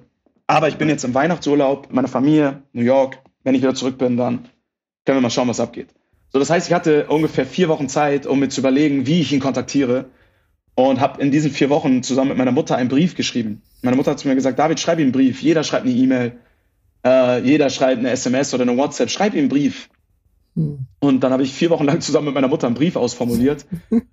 und indem ich mich vorgestellt habe, gesagt, ich bin David und da komme ich her und das ist, ich bin mixed und sozusagen das sind meine kulturellen Einflüsse und hm. ähm, deswegen der und der und der und der. Und ähm, ähm, ja, äh, möchte gern das und das und das im Leben erreichen. Und wenn Sie irgendeine Möglichkeit sehen, mir irgendwie zu helfen, und ich habe nicht reingeschrieben, wenn Sie mir ein Praktikum besorgen können, sondern einfach nur, wenn Sie glauben, mir irgendwie helfen zu können, wäre ich sehr dankbar. Mhm. Und dann ist er nach vier Wochen wiedergekommen aus dem Urlaub. Dann habe ich ihn tatsächlich am ersten Tag, an dem er zurück war, in sein Auto den Brief reingelegt, hinter seinem Bildschirm. Also es gab so einen Bildschirm von seiner G-Klasse, von seinem Mercedes und da war der Bildschirm wie so ein iPad mhm. äh, an das mhm. Dashboard sozusagen so dran. Und dann habe ich hinter dieses Dashboard oder hinter dieses iPad oder das Tablet habe ich den einen Brief gelegt. Und ich war in meinem Leben noch nie so nervös und ich weiß es bis heute, wie er auf mich zugekommen ist. Terminal 2, unten Ankunft diese Sonderspur, wo auch die Reisebusse immer die Leute abholen. Vielleicht mhm. kennst du die vom Hamburger Airport. Ja, ja. Und da ist auch die Sonderspur für halt so influential people, wo du ihnen die Autos vorfährst, damit sie wegfahren können. Mhm. Und da habe ich ihn das Auto vorgefahren und er kam schnellen Schrittes, ich weiß genau bis heute, und ich bin auf ihn zugerannt und habe gesagt, oh, bitte schnell unterschreiben, weil ich habe noch einen Kunden, der hinten auf mich wartet. Aber ich war einfach nur nervös, weil ich mir dachte, fuck, ich gebe so jemandem gerade einfach einen Brief, so darf ich das? Kriege ich Ärger, werde ich gefeuert, beschwert er sich? Mhm whatsoever. Und er war so, ja, okay, alles klar, hat schnell unterschrieben und ich bin dann weggerannt und habe mich hinter so einer dicken Säule, wenn du das nächste Mal am Flughafen bist, dann achte unten bei Terminal 2 Ankunft auf die ganz dicken, fetten Säulen. Und ich habe mich dahinter versteckt und so beobachtet, okay, bleibt er stehen? Sieht oh er das, Gott, sieht das nicht? Film. Crazy. Und er ist tatsächlich ein bisschen länger stehen geblieben in seinem Auto und ähm, hat sich den Brief dann offensichtlich angeschaut hm. und stand locker eine Minute, aber dann ist er einfach abgedüst und ähm, ich war so nervös, ich dachte mir, fuck, was habe ich getan? Es war ein Fehler bestimmt darf man sowas gar nicht, der wird bestimmt sich nie wieder melden oder das wird jetzt bestimmt awkward so sein. Ja, äh, bis ich dann zu Hause war, um, also meine Schicht ging bis 23 Uhr und genau, äh, hab dann, ich glaube um ja, 0 Uhr 20 oder so, hm. sitze ich auf meiner Couch, ich gucke gerade irgendwie Fernsehen, Netflix oder so und krieg eine SMS von ihm und da stand drin, hallo Herr Owusu, vielen Dank für Ihren Brief. Ich habe mich sehr gefreut, das war sehr mutig. Und äh, ich würde Ihnen sehr gerne helfen. Ich melde mich in den nächsten zwei bis drei Wochen. Und I was like, what? Yes, es hat geklappt. Hat geklappt, ja. Big step. Wow. Und meine Mutter natürlich sofort kontaktiert und sie so, David, that's, that's the chance, that's it. Sie sagt, ja, schau einfach mal, was kommt. Und ja, dann habe ich ihn am nächsten Tag gesehen, halt so kurz gesprochen und so, aber bin null darauf eingegangen und er hat auch nichts dazu gesagt. Es war ein bisschen so awkward so mäßig, ne? Und das ging dann zwei Wochen so und ich wurde dann, habe dann nach zwei Wochen immer noch nichts so wirklich von ihm gehört, aber wir haben uns täglich gesehen. Und dann wurde ich nach zwei Wochen gefeuert, weil ich hatte damals noch keine AllNet-Flat und habe dann immer abends, so zwischen 21 und 23 Uhr ist gar nichts mehr passiert. Da ist vielleicht mal ein Kunde für fünf Minuten gekommen, hat ein Auto abgeholt. Und das heißt, wir hatten nur Langeweile und mussten da halt sitzen, falls jemand spontan kommt, was nie passiert ist. Ich habe immer, damals hatte ich eine Freundin, die in Köln gewohnt hat und ich habe immer mit ihr telefoniert halt, weil wir uns halt nicht sehen konnten.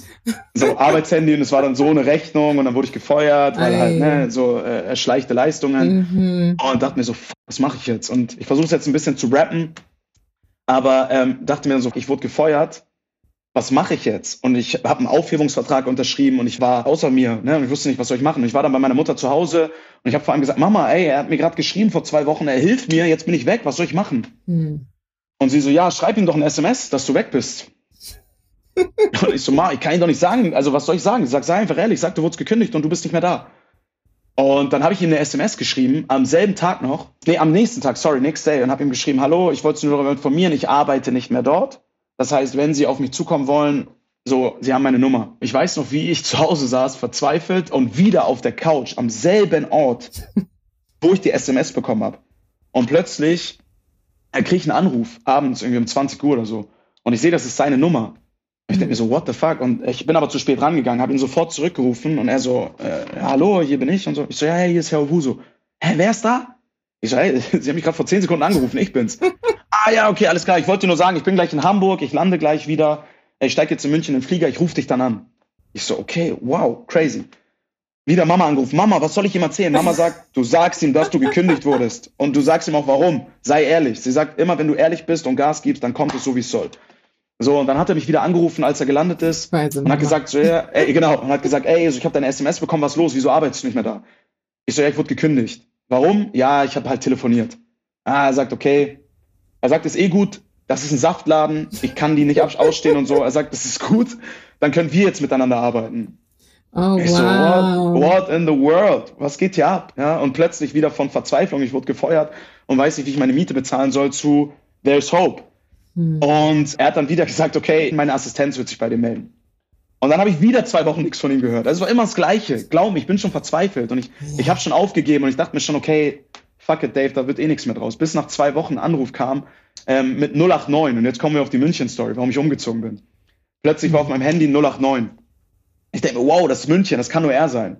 Und dann so, hallo, ja, hier ist die Assistenz von ihm und äh, sorry, dass es ein bisschen länger gedauert hat und wir haben uns aber jetzt was überlegt und äh, ich freue mich sehr, dir mitteilen zu dürfen, dass der Herr dich zu einem Abendessen einladen möchte bei sich zu Hause mit ihm und seiner Frau. Und genau, so wurde ich dann äh, zum Abendessen eingeladen, alleine als kleiner 19-Jähriger im Februar 2015 wow. zu ihm nach Hause. Mhm. War dann tatsächlich vier Stunden lang in seinem riesigen Anwesen also wirklich riesigen Anwesen, mit ihm und seiner Frau beim Abendessen in deren Tisch in einer Dreamhouse, was du dir nur ausmalst eigentlich als so Normalbürger sozusagen, mhm. ja.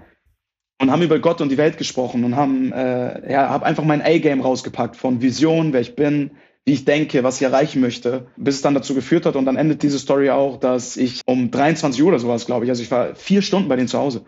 23 Uhr war dann so Essen und so durch und ich bin dann auf die Toilette gegangen, kam wieder zurück und seine Frau hat gesagt, Herr Owusu, wir haben uns damals noch gesiezt.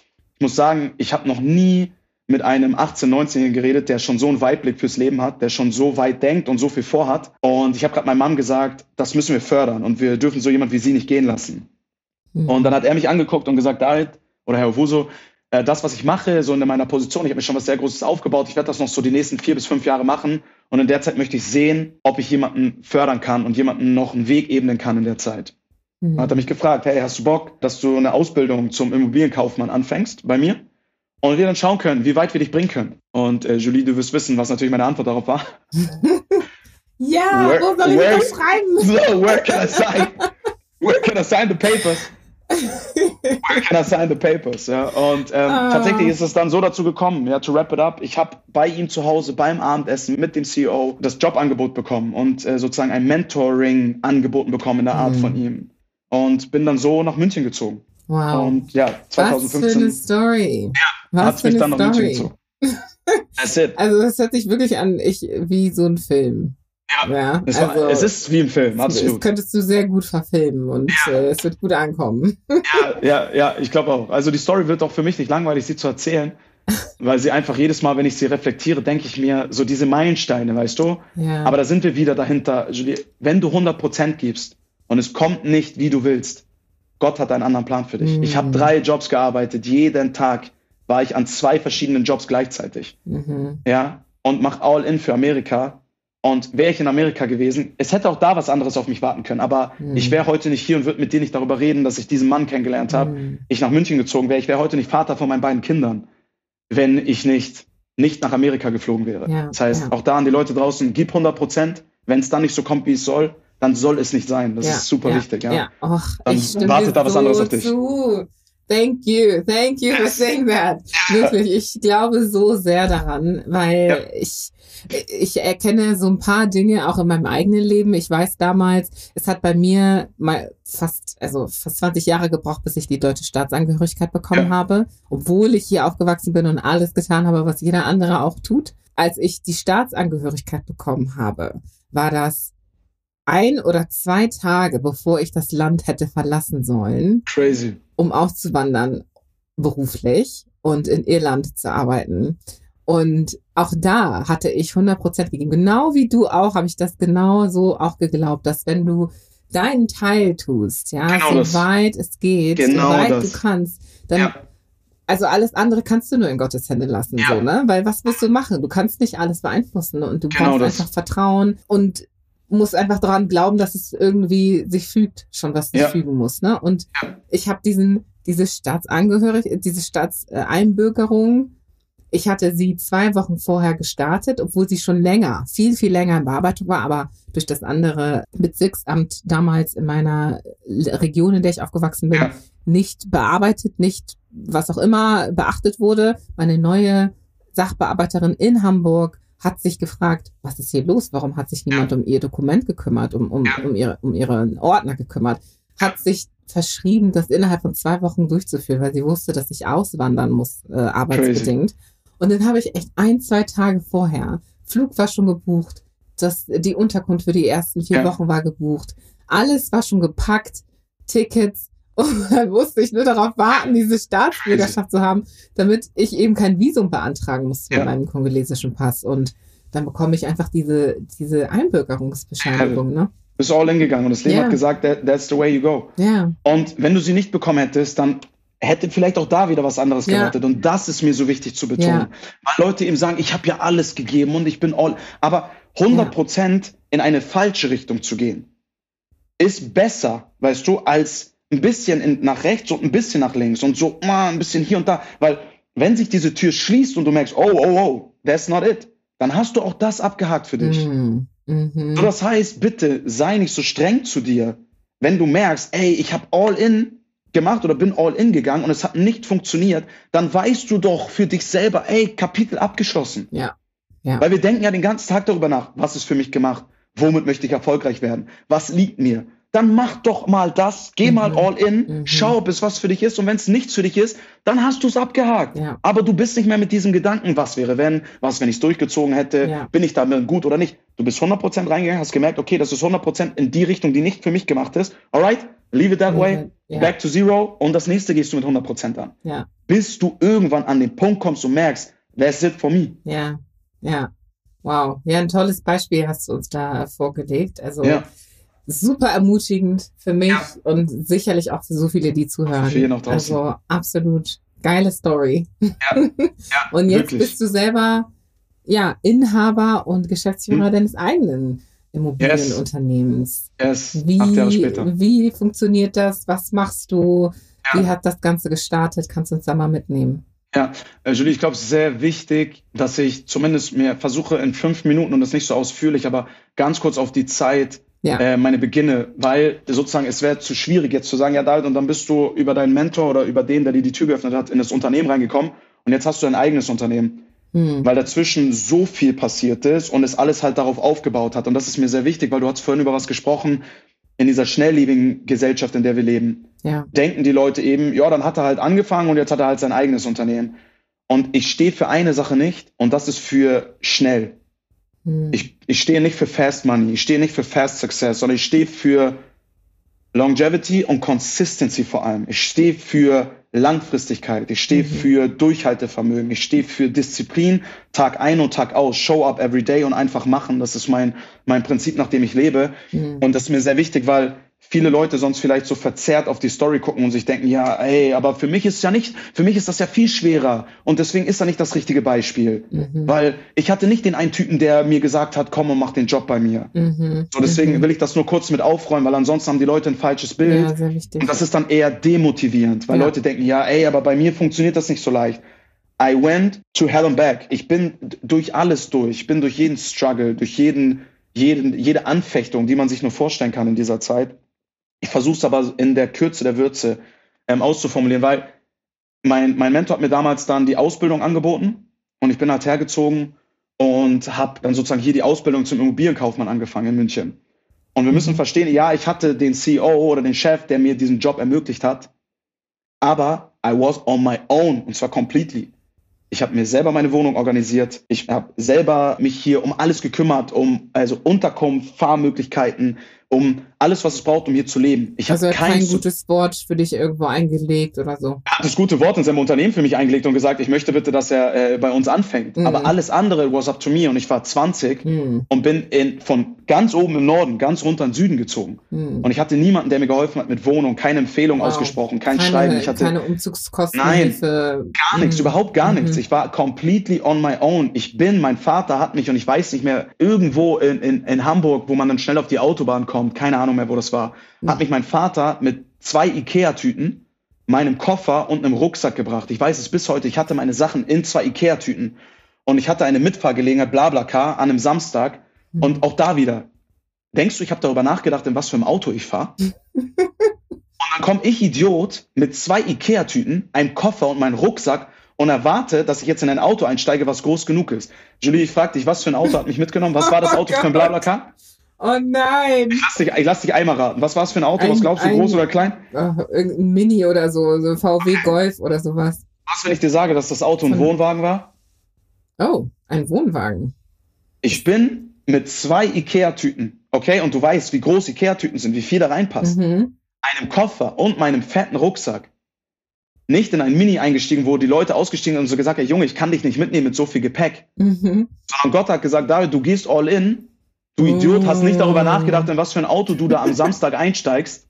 Aber hier hast du deinen Wohnwagen, damit du bitte oh, verstehst, I got your back. Oh nein. Ich bin mit meinen zwei Ikea-Tüten, mit meinem Koffer und meinem dicken Rucksack in diesen Wohnwagen eingestiegen. Und ja, ich musste anstatt neun Stunden 14 Stunden fahren, weil die halt nicht schneller als 90 oder bis 110 km/h fahren konnten. Aber ich hatte die entspannteste Reise ja, nach München ich ever. sagen, es war bestimmt super gemütlich. Ich saß hinten auf wow. einer Bank, auf der ich mich auch langlegen konnte. Ich hatte einen Tisch, ich konnte wow. mein Essen essen. Und ich hatte meine Ikea-Tüten und meinen Koffer und meinen Rucksack. Und Gott hat mir gesagt, I got you. Aber hör bitte nächstes Mal, ey, ne, bitte. Nachfragen. Und das ist das, was ich, was ich zu dir sage. Das ist das, was mein Leben irgendwie mit sich bringt. Ich habe drei Wochen lang gelernt und ich habe das Lösungsblatt. Und ich habe mich um alles selber gekümmert. Ich bin selber nach München mit damals, um mich bei einer bei einem Mädel vorzustellen für eine WG-Bewerbung, mhm. um sie kennenzulernen. Und sie hat gesagt, ich gehe mit dir in eine WG. Ich habe mich selber darum gekümmert, okay, wie komme ich nach A und B? Ich bin selber nochmal zum Vorstellungsgespräch. Niemand hat mich dabei unterstützt. Und ich bin all in gegangen und Gott hat wieder gesagt, hier hast du einen Wohnwagen, wenn du nach, nach München reist. Ich lasse es daran nicht scheitern. So, weil äh, an dem Montag danach hätte meine, mein, mein, meine, meine Ausbildung begonnen. So, und ich bin dann in München und ich habe die Ausbildung angefangen und ich habe 520 Euro Azubi-Gehalt verdient. Und nur meine Miete waren 480 Euro. Ich hatte jeden Monatsanfang 40 Euro left. Nur nach Miete. Ich habe mir noch kein Essen gekauft. Ich hatte noch keine Fahrkarte bezahlt. Meine Fahrkarte zu meinem Ort, wo ich arbeiten musste, der eine Stunde entfernt war, war 90 Euro. Das heißt, Miete und Fahrkarte war schon Minus. Mhm. Ich hatte kein Kindergeld, meine Eltern konnten mich finanziell nicht unterstützen, weil sie meine Schwestern unterstützt haben finanziell und die es mehr gebraucht haben als ich zu der Zeit. Das heißt, ich hatte jeden Monatsanfang Minus und ich hatte kein Dispo. Das heißt, ich konnte mein Konto nicht überziehen. Das heißt, ich habe am Wochenende was getan? Zeitungen verteilt. Während ich schon unter der Woche all in gegangen bin mit meinem Job. Hm. Ich hatte meinen Mentor, den ich alle zwei Wochen einmal gesehen habe. Und das war einfach nur, hallo Herr Owuso, tschüss Herr Owuso, weil er war der CEO. Er hatte über 50 Standorte. 50. Hm. Was bedeutet, er hatte keine Zeit, jetzt diesem einen Azubi, den er eine Chance gegeben hat, jeden Tag anzurufen und zu sagen, wie geht's dir? Mhm. So, I was on my own. Und ich war in München. Und die Leute hatten alle den Stempel bei mir drauf gedrückt. Liebling vom Chef. I was the most hated. Oh Gott. Ich war der Black Boy, den niemand kannte. Und als die erfahren haben, dass meine Mutter deutsch und weiß ist, waren alle so, oh, was? Du kannst dunkle Haut haben und du hast einen weißen Elternteil. Oh, nein. Und immer wieder Witze. Und da bin ich zum ersten Mal negativ mit meiner Hautfarbe konfrontiert worden. Mm. So, Musik ist angegangen. Hey, Diet, ihr Schwarzen, ihr könnt doch tanzen. Oh. Und eben nicht in einem positiven Kontext, Ja. sondern in einem gehässigen Kontext. Ja. So, Diet, ihr seid doch immer stark, ihr seid doch hier, du hast doch Muskeln, das habt ihr doch immer so in euch, du kannst doch jetzt die Kartons runtertragen. Oh, wow. Nicht, nicht nett gemeint, in einem negativen Kontext. Mm. Und ich weiß bis heute, woran es lag, weil ich war der Liebling vom Chef. Und der Chef war bei allen gefürchtet und wenn er gekommen ist, haben alle angefangen aufzuräumen und alle waren hektisch und ich war, yay! Ich kann mich wieder der einen Person zeigen, die mich mag. Oh, wow. So, und deswegen, ich bin durch sehr viele Barrieren dort gerannt und musste sehr, sehr viel aufbrechen. Und ich hatte meinen Chef, der mir zwar den Job organisiert hat, aber ich hatte keine Benefits. Ich hatte nicht mehr Gehalt, ich hatte keinen Support. Ich war minus jeden Monat. Krass. Weißt du, was ich gemacht habe, Julie? Nur, dass die Leute eben verstehen, durch was ich durchgegangen bin. Ich hatte drei, vier, fünf Euro auf dem Konto. Ich bin damit zum, hier war Tengelmann, jetzt ist es Edeka. Bin zum Edeka gelaufen, hab Sandwiches gekauft. Für, du weißt, 60, 60 Cent habe ich äh, äh, Toastbrot gekauft, Mhm. hab Sandwichscheiben gekauft für 80 Cent und Mayo. Hab damit im Büro Sandwiches gemacht und hab die für 1 Euro an die Immobilienmakler dort verkauft, die dort Was? sind, weil die, weil die immer keinen Bock hatten, halt sich Essen zu holen. Ich habe sozusagen mein Geld investiert, habe Sandwiches gemacht und die für 1 Euro verkauft, damit ich wirklich Geld habe. Oh mein Gott! Ich schwöre, I swear. Talk about business entrepreneurial mindset. Ich Ja. glaube es nicht. Das war mein Business Case, damit ich überlebe. Weil ich hatte kein Dispo, ich konnte mein Konto nicht überziehen. Ich hatte kein Wow. Kindergeld, kein Elterngeld, kein, kein Support. Ich hatte nicht mehr Gehalt. Ich war minus. Ich habe den am Wochenende, weil die Makler haben immer so dicke Magazine. Jedes Maklerhaus hat meistens so ein fettes, so Lifestyle-Magazin. Und diese Kartons waren schwer. In einem Karton waren 20, diese fetten, du kennst die. Die man, mittlerweile sind es so Lookbooks, die sich Leute in ihre, Mhm. auf ihren Tisch stellen, damit es cool aussieht. Das hatten wir in Kartons. 20 Magazine in einem Karton. Und das waren meistens, waren die Immobilienmakler älter. Und ich wusste, ey, die müssen die verteilen, aber die haben keinen Bock. Ich bin zu denen gegangen und habe gesagt, ey, gib mir 20 Euro pro Karton und ich verteile den. So, das Boah. heißt, ich habe 10 Kartons verteilt, das waren 200 Euro. So, für die waren Wow. 200 Euro, passt schon, dafür muss ich nicht loslaufen. So habe ich mir hier mein Leben finanziert. Unglaublich. David, das ist ja. Und das ist mir wichtig. Ich mir ist das wichtig. es eben nicht ist, ja, und dann hat er dich nach München geholt und jetzt hast du dein eigenes Mhm. Unternehmen. Talking about die schlimmsten zwei Jahre meines Lebens. Ich habe geweint abends. Und Leute Ja. denken, oh ja, jetzt erzähl. Ich habe meinen Kollegen Timothy weinend eine Voicemail gemacht. Ich habe gesagt, Bro, ich halte das hier nicht aus. Ja. Ja, Alle dachten, boah, Dave CEO, oh, er hat ihn reingebracht. Alle Ja. dachten, ey, du, äh, ich habe ja selber gedacht, ich bin übermorgen Millionär. Das war meine Denke, weil ich keinen Plan hatte, wie läuft der Beruf, ich höre nur Mhm. Provision und Tür aufschließen, zuschließen, verkaufen. Ich habe für zwei Jahre gestruggelt des Grauens. Bin Krass. zwei Jahre durch die Scheiße gegangen, wirklich, und war sorry for cussing. Aber es ist eben nicht, ja, dann bist du nach München gezogen und jetzt hast du dein eigenes Unternehmen. Und Wie ähm, hast du das denn, also zwei Jahre das durchzuziehen, das ist schon echt heftig. Also, Ja. äh, ich, wie hast du das gemacht? Also ich muss sagen, ähm, ein großer Eckpfeiler war meine, meine Frau, weil ich habe sie nach einem halben Jahr kennengelernt. Und ich will jetzt nicht zu sehr ausschweifen, aber ich habe vor ihr so getan, als wäre ich schon Immobilienmakler, weil ich nicht zugeben wollte, weil sie ist fünf Jahre älter als ich. Und Mhm. ich war halt damals 20 und sie war schon 25. Mhm. Und ohne dem zu viel Wert zu geben, aber damals hatte sie schon so 12.000 Follower auf Instagram. Und für mich 20-Jährigen war es so, wow, look at her, she looks beautiful, charisma, and auf den sie, sie man dachte halt früher so, ne? So, ja, ja, Instagram war damals 2015 noch so eine neue Sache, weißt du, so, das, da, da hatte das schon, thing, genau, next, next big thing und so. Und ich dachte so, wow, ich kann der doch jetzt nicht sagen, dass ich Azubi bin. Ich habe für ihr so getan, als wäre ich schon Immobilienmakler, als wird voll bei mir laufen. Und nach dem dritten, nach dem dritten Date konnte ich das Essen nicht mehr bezahlen, wenn wir halt Wow. essen gegangen sind. Und sie war halt schon voll in ihrem Business drin. Sie ist Tanz- und Fitnesstrainerin, Choreografin. Und sie hat gut verdient für ihr Leben so. Und sie konnten, für sie war normal, essen zu gehen und so. Mhm. So, und sie wollte nie, dass ich für sie bezahle, aber I was the big guy, so mäßig, Mhm. ey, ich bezahle für dich. Nach dem dritten Mal hatte ich kein Geld mehr. Ich war broke, literally. Ich hatte kein Geld mehr auf dem Konto. Und ähm, ja, hab dann gemerkt, okay, ey, ich muss Tacheles mit dir reden. Und ich habe ihr dann gesagt, ey, sorry, ich bin kein Makler, ich bin nur Azubi. Ich verdiene nur 500 Euro und ich habe kein Geld mehr. Oh Gott, was muss sie gedacht haben? Das denken viele Leute. Weißt du, was sie gesagt hat? Sie sagt, Ja. David, du kündigst jetzt sofort deine WG und du ziehst zu mir. Oh, wow.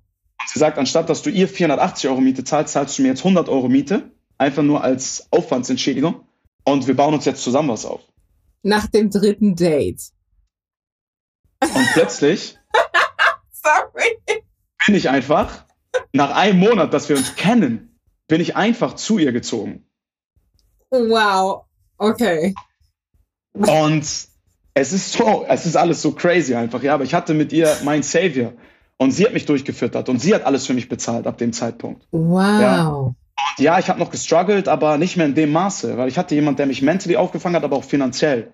That's why I owe her everything now, ja. Aber das ist ja sowas von ein Leap of Faith. Also ich meine, das ist Ja, ja ein riesen crazy, oder? Risiko auch, ne? Crazy, Also oder? für beide Seiten. Das Ja, ist ja, absolut.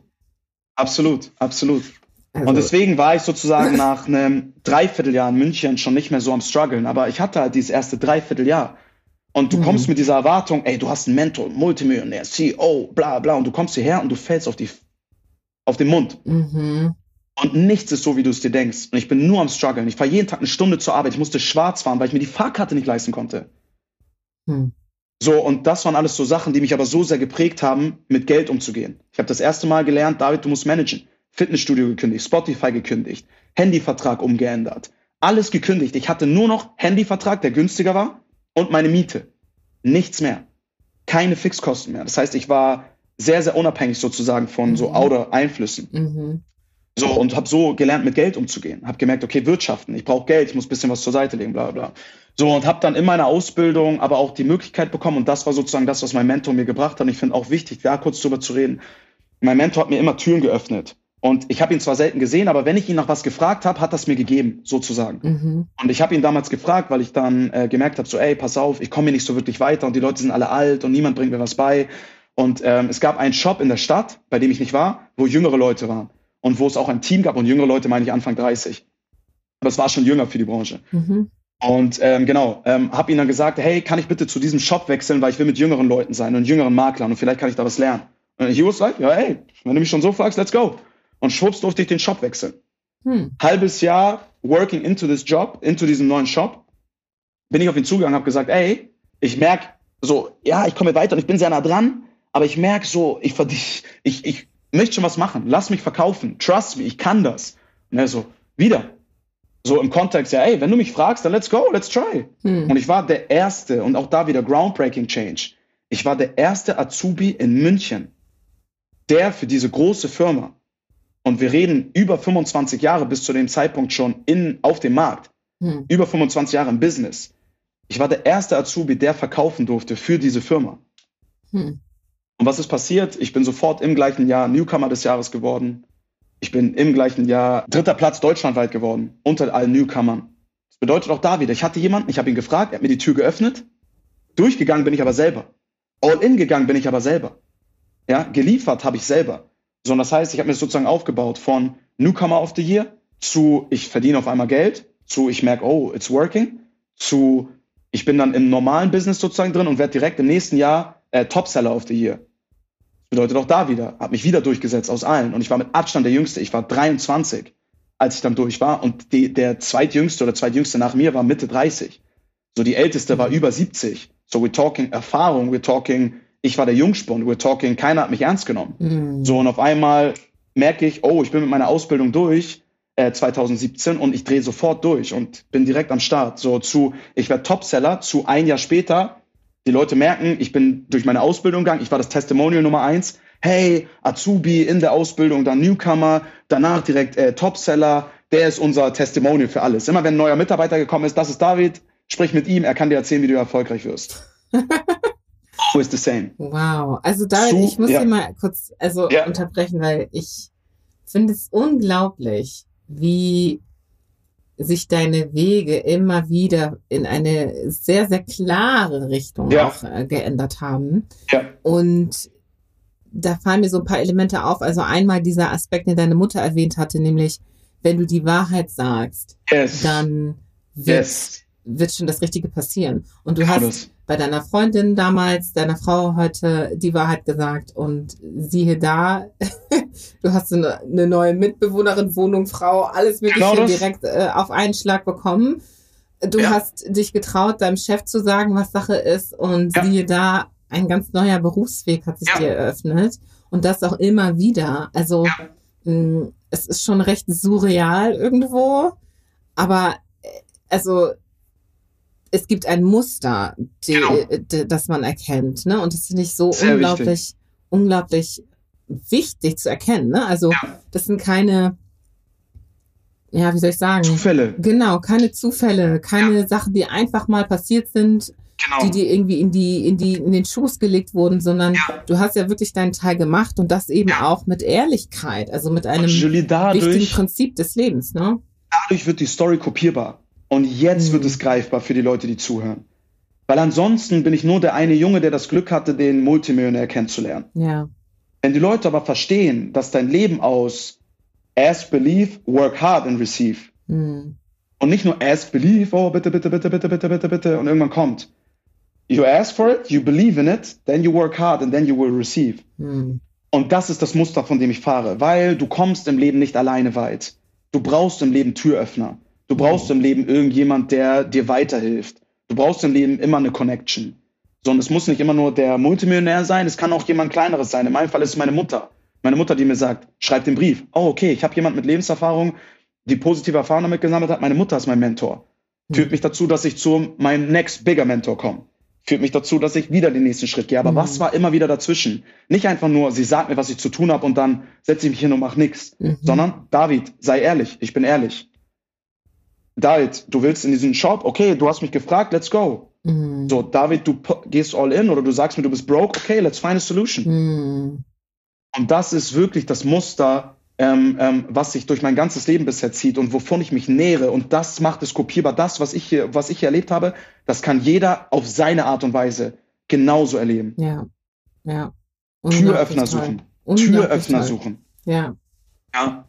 Und deswegen, ähm, und ich komme jetzt zum Ende dann, weil dann kommen wir auf das Unternehmensding. Ja. Ich war dann, und es ging wirklich sehr, sehr schnell, aber auch da, also das ist etwas, wo ich weiß und da auch den Segen verstehe, den ich hatte. Es ging sehr schnell. Ich habe 2015 im August, also eigentlich schon fast zu Ende 2015 die Ausbildung angefangen und war 2017 dann fertig, bin in dem Jahr Newcomer geworden, 2018 dann Topseller, also direkt in meinem ersten richtigen Jahr nach meiner Ausbildung und wurde dann 2019 Teamleiter. Mhm. Also während ich noch äh, selber auch Makler war, wurde ich aber von dem Team, in dem ich drin war, der Leiter. Also wie wenn man in Terms denkt, der Kapitän sozusagen. Mhm. Heißt, ich war der an, erste Ansprechpartner und habe mich um die gekümmert und dann sozusagen da so ein bisschen mitverdient, wenn die halt was verkauft haben. Und dann 2020 wollte ich kündigen. Und das war der, der, der Moment, der zu dem Moment jetzt geleadet hat. Weil, okay. ich habe gemerkt, ich bin most hated. Ich bin most loved und most hated. Das wird nicht weniger, ja. Es wird nicht weniger, es wird immer mehr, mhm. weil ich war Obwohl für die du dich Leute profiliert hast. Du hast dich ja, ja genau deswegen ja. Ja, okay. Genau deswegen ja. Verstehe. Die Leute wollten nicht einsehen, dass mein Chef mir diese ganzen Möglichkeiten gibt. Alle Azubis haben mich gehasst. Natürlich, warum? Er darf als erster und auch als einziger verkaufen. Wozu hat es aber geführt? Mittlerweile darf jeder Azubi nach seinem ersten Jahr in den Verkauf mit reinschnuppern. So, das heißt, ich habe groundbreaking Change dargelegt. Damals haben sie mich aber alle gehasst, weil sie dachten, wieso darf er und ich nicht? Verstehe ich. Aber als ich dann da war, habe ich auch noch abgeliefert. Oh, das war noch schlimmer. Mhm. Alle wollten ja, dass ich verkacke, damit sie sagen können, ja schau, du lebst nur davon, dass dein Chef dich mag. Und auf einmal der Junge, der vom Chef ja auch einen Favor bekommt, aber ihn abliefert. Mhm. Mm -mm -mm. Weil auf einmal war ich Teamleiter von Leuten, die mich davor noch als Azubi Flyer verteilen geschickt haben. Oh, Big Things. Und wow. ich habe gemerkt, oh, ich, ich laufe die ganze Zeit gegen eine Wand, ich laufe die ganze Zeit gegen eine Wand, die ganze Zeit, ich breche die eine Wand durch, die nächste wird aufgezogen. Mhm. Ich habe dann gesagt, ey, that's not it. Und ich war meinem Mentor sehr dankbar für alles, aber ich habe gemerkt, hier ist Schluss. Ich will zu einem anderen Unternehmen. Ja, und das finde ich auch sehr wichtig, dass man diese Awareness hat, ne? Dass ja. man bis es geht weitermacht und bis es dann irgendwann nicht mehr geht, auch äh, in der Lage sein soll, aufzuhören, einen Schlussstrich ja. zu ziehen. Ne? Genau das. Auf jeden Fall. Mhm. Und ähm, bin dann damals, und auch da, es klingt wieder wie im Film, aber Julie, ich war so dankbar meinem Mentor gegenüber. Ich habe seine Frau angerufen. Ich habe gesagt, hey, ich will mit ihm nicht übers Telefon reden, weil er ist halt in Hamburg, ich bin in München. Ich will mit euch über etwas reden, aber ich muss persönlich mit euch reden. Ich werde morgen nach Hamburg fliegen. Ich brauche eine Audienz bei euch übers Wochenende. Und sie so, hä, was geht ab und so, was willst du? Ich so, bitte, bitte, einfach organisier's, weil ich weiß, wenn ich jetzt direkt ihn anrufe, er wird sofort am Telefon, wenn wir wissen wollen, was los ist. Mhm. Und ich bin dann nach Hamburg geflogen und hab, bin zu denen nach Hause gegangen am Sonntag, ich weiß bis heute, Gospelmusik gehört, gebetet, habe gesagt, Gott, führ mich einfach, lass mich honest sein. Habe mich auf die Couch bei ihm gesetzt und habe gesagt, hey, ich danke euch für alles. Aber ihr wisst, ich habe immer Vollgas gegeben. Ich habe immer das, was ihr mir gegeben habt, versucht, millionenfach zurückzugeben. Aber hier ist der End. Ich kann nicht mehr. Ich will raus. Ich will neue Wege gehen.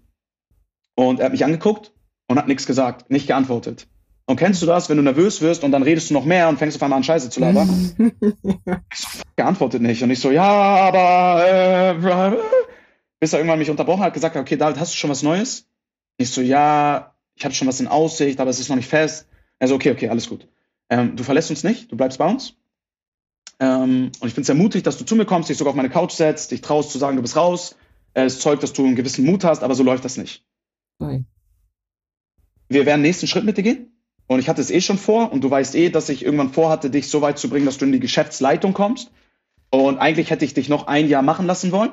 Aber wenn du schon hier sitzt und mein treuestes und mein erfolgreichstes Zugpferd sagt, er möchte abspringen, heißt es, dass was im Unternehmen falsch läuft.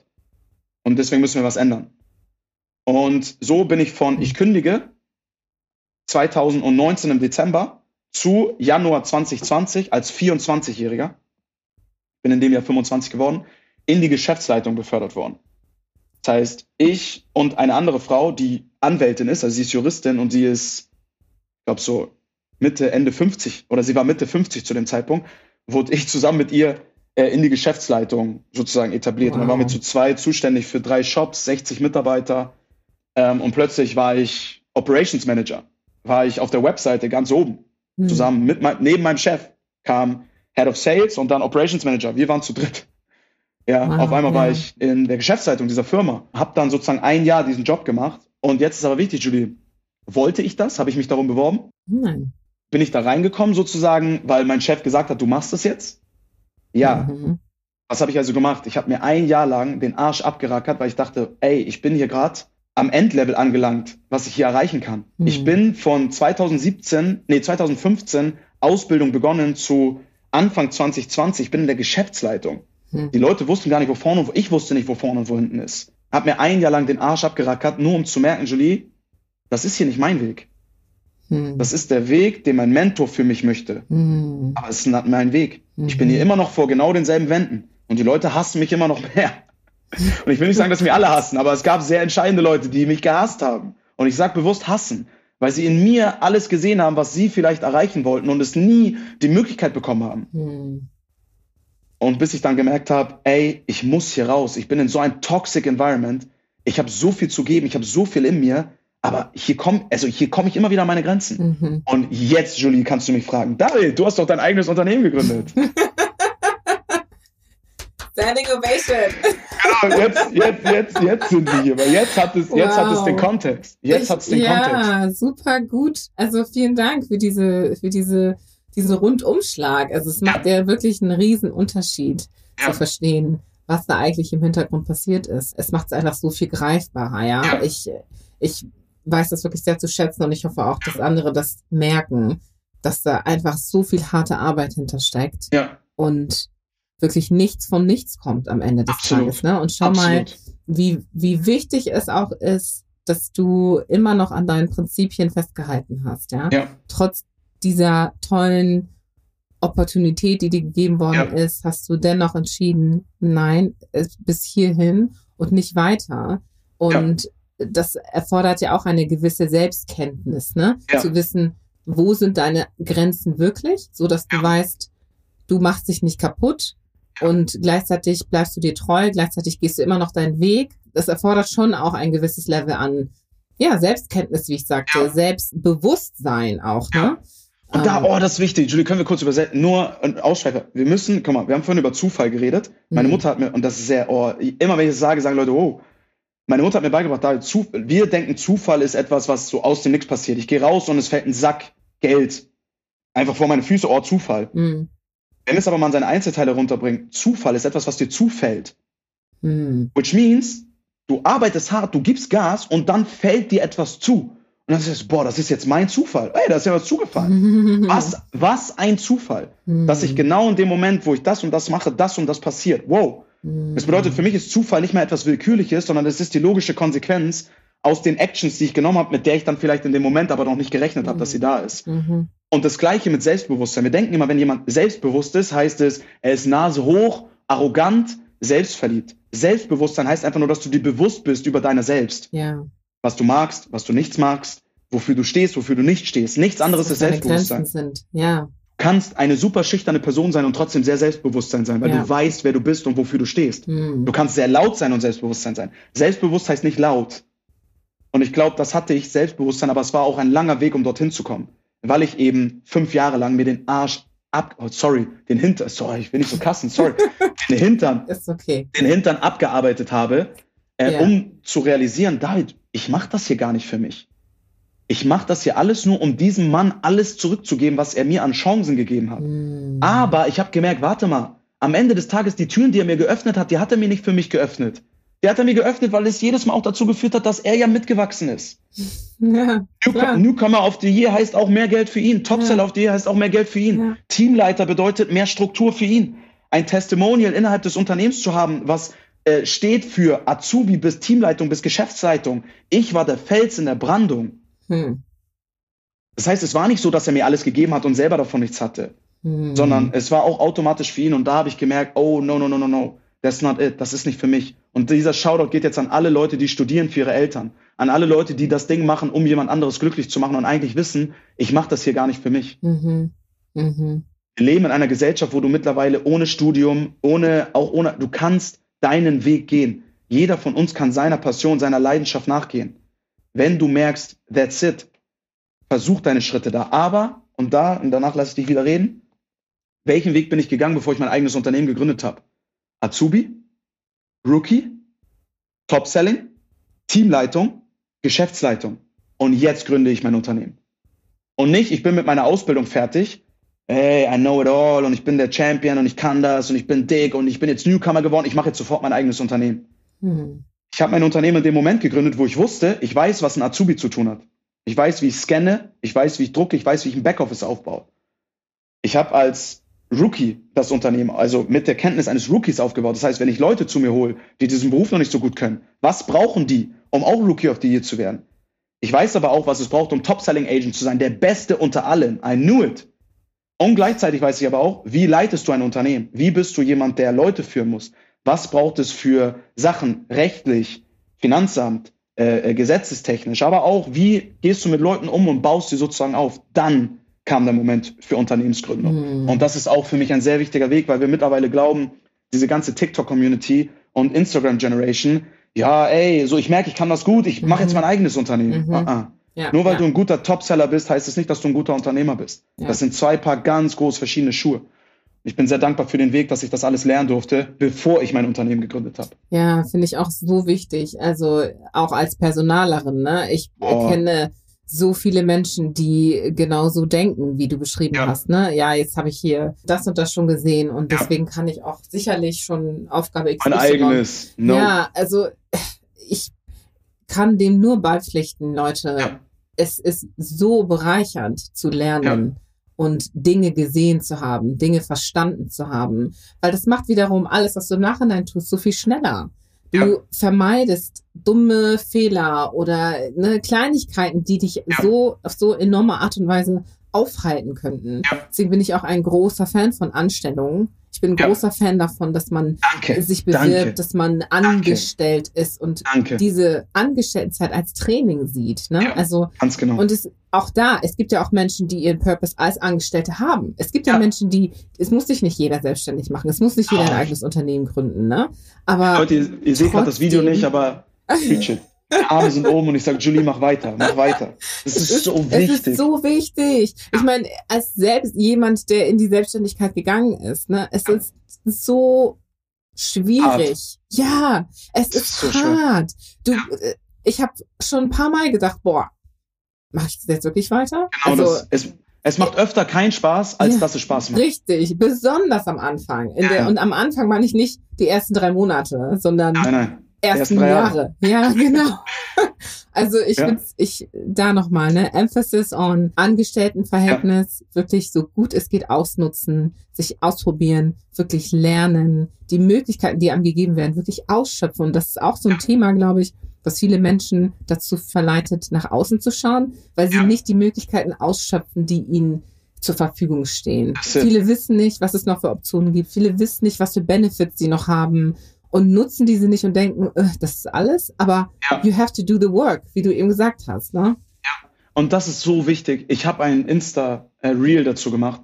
Also in der heutigen Zeit ist immer sofort, ich muss, ich, um erfolgreich zu sein, muss ich selbstständig sein. Mhm. Hast du mal überlegt, wie es ist, der Erste in einem Startup zu sein? Mhm. Ich habe Leute bei mir im Unternehmen, ich werde für die in den Tod gehen.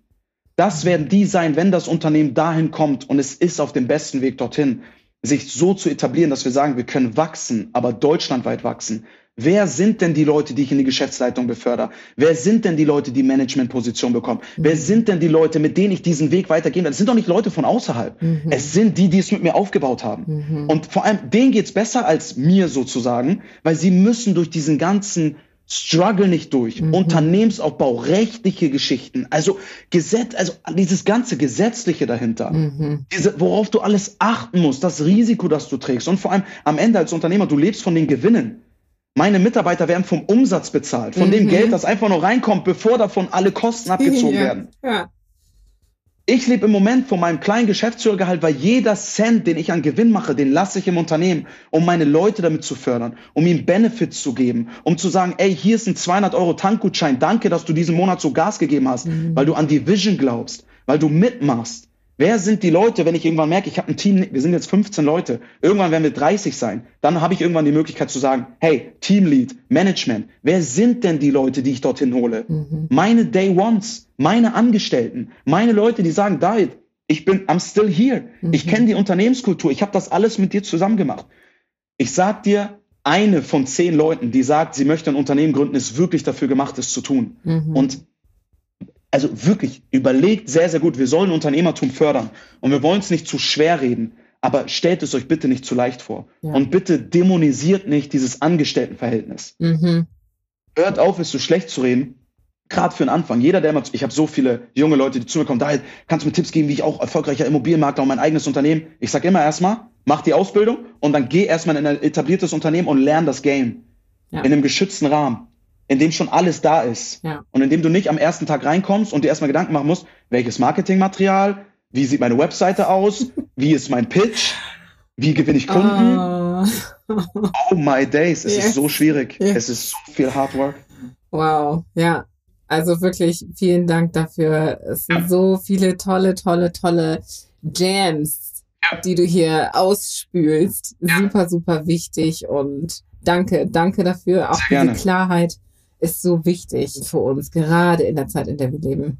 Darf ich dir noch ein letztes Beispiel kurz dazu geben? Ich hatte es, ich war ja, ja bei Idea äh, im, im, Instagram Live. Mhm. Und ähm, da ist mir eine Sache, weißt du, manchmal, ne, wenn du so in deinem Schwall drin bist, dann fallen dir so, so Beispiele auch ein. Mhm. Und da habe ich das genannt, dass alle Leute wollen, wollen in ihre eigene Wohnung und nehmen wir mal eigene Wohnung in eine neue Wohnung als Unternehmen.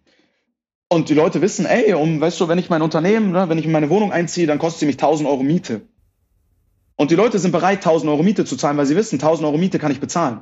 Mhm. Die Leute denken aber nicht darüber nach, wie teuer der Umzug ist und wie anstrengend der Umzug ist und mhm. wie aufwendig der Umzug ist. Mhm. Und darüber musst du nachdenken, wenn du dein Unternehmen gründest. Ja, du weißt, hey, meine Fixkosten im Monat werden sein, jetzt zum Beispiel als Immobilienmakler, ich muss einen Fotografen bezahlen für Fotos, ich muss äh, mein Inserat bei ImmoScout muss ich bezahlen, das kostet mich im Monat 1000 Euro. Ja, easy kann ich 1000 Euro zahlen. Der Umzug, was bei einer Wohnung neue Möbel sind, was Zeit ist, was Anstrengung ist, was Farbe ist, was Einrichtung ist, eine neue Küche. Mhm. Das ist beim Unternehmen, ist deine Webseite, Marketingmaterial, Mitarbeiterbeschaffung, ist einfach die Knowledge, die du nicht hast. Du mhm. denkst dir, ich hole kurz einen Pinsel und streich meine Wand selber, auf einmal merkst du, das sind Flecken. Welche Farbe brauche ich? Ich habe keine Knowledge. Und die Leute sind zwar denken, sie sind bereit für die Fixkosten, die eine Wohnung mit sich bringt, aber sie sind nicht bereit für den Umzug. Und das musst du dir halt überlegen als Unternehmer. Du musst diesen Umzug schaffen. Und dieser Umzug als Unternehmer, wenn du gründest, der ist nicht wie bei einer Wohnung in einem Monat geschafft. Dafür brauchst du ein, zwei, drei Jahre. Mhm. Und dann hast du den Umzug geschafft und sagst, vorher, jetzt kann ich in meiner Wohnung leben und meine Wohnung auch mal genießen. Aber bis dahin musst du erstmal deine ganzen Möbel reinholen und deine Möbel sind Mitarbeiter, sind Marketingmaterial, sind Pitches, Pitches, Pitches. Und da müssen die Leute einfach aufpassen. Ja, deine Fixkosten, dein Leben in der Wohnung oder in deinem Unternehmen ist vielleicht nicht so teuer, aber das Umziehen, das ist die wahre Anstrengung. Und du musst dir bewusst sein, bist du ready für den Umzug? Mhm. Ja, und auf der anderen Seite, wenn es zu schnell geht und man sich vielleicht denkt, ich habe die Kosten, weil, what, aus welchen Gründen auch immer, läuft man auch oft die Gefahr, die Wohnung so schnell einzurichten und alles mhm. und vollzustopfen, dass man am Ende ja. gar nicht mehr happy ist, weil man so ja. viele Dinge da drin stehen hat, genau mit denen man sich irgendwie gar nicht wirklich identifizieren kann, die man irgendwie doch nicht so toll findet. Und genau das habe ich auch durchgemacht damals, als ich nach Irland gezogen bin. Da habe ich ja. auch eine Wohnung und ich dachte, oh, ich habe viel Geld, ich kann meine Wohnung einrichten. Ich habe mir alles Mögliche geholt.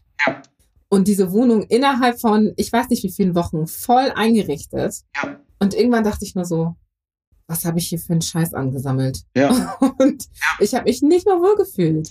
Ja. Und ich habe gedacht, wie werde ich jetzt diese Sachen los? Wie wirst du denn so ein riesen Sofa los oder so ein riesen ja. Schrank oder was auch immer du dir da besorgt hast? Ne? Ja. Und das ist es eben, dieses Thema von Delayed Gratification. Ne? Genau also das. wirklich nachhaltig leben, nachhaltig denken und wirklich sich Zeit dabei lassen und dafür aber die Qualität so hochfahren, wie es nur geht. Genau das.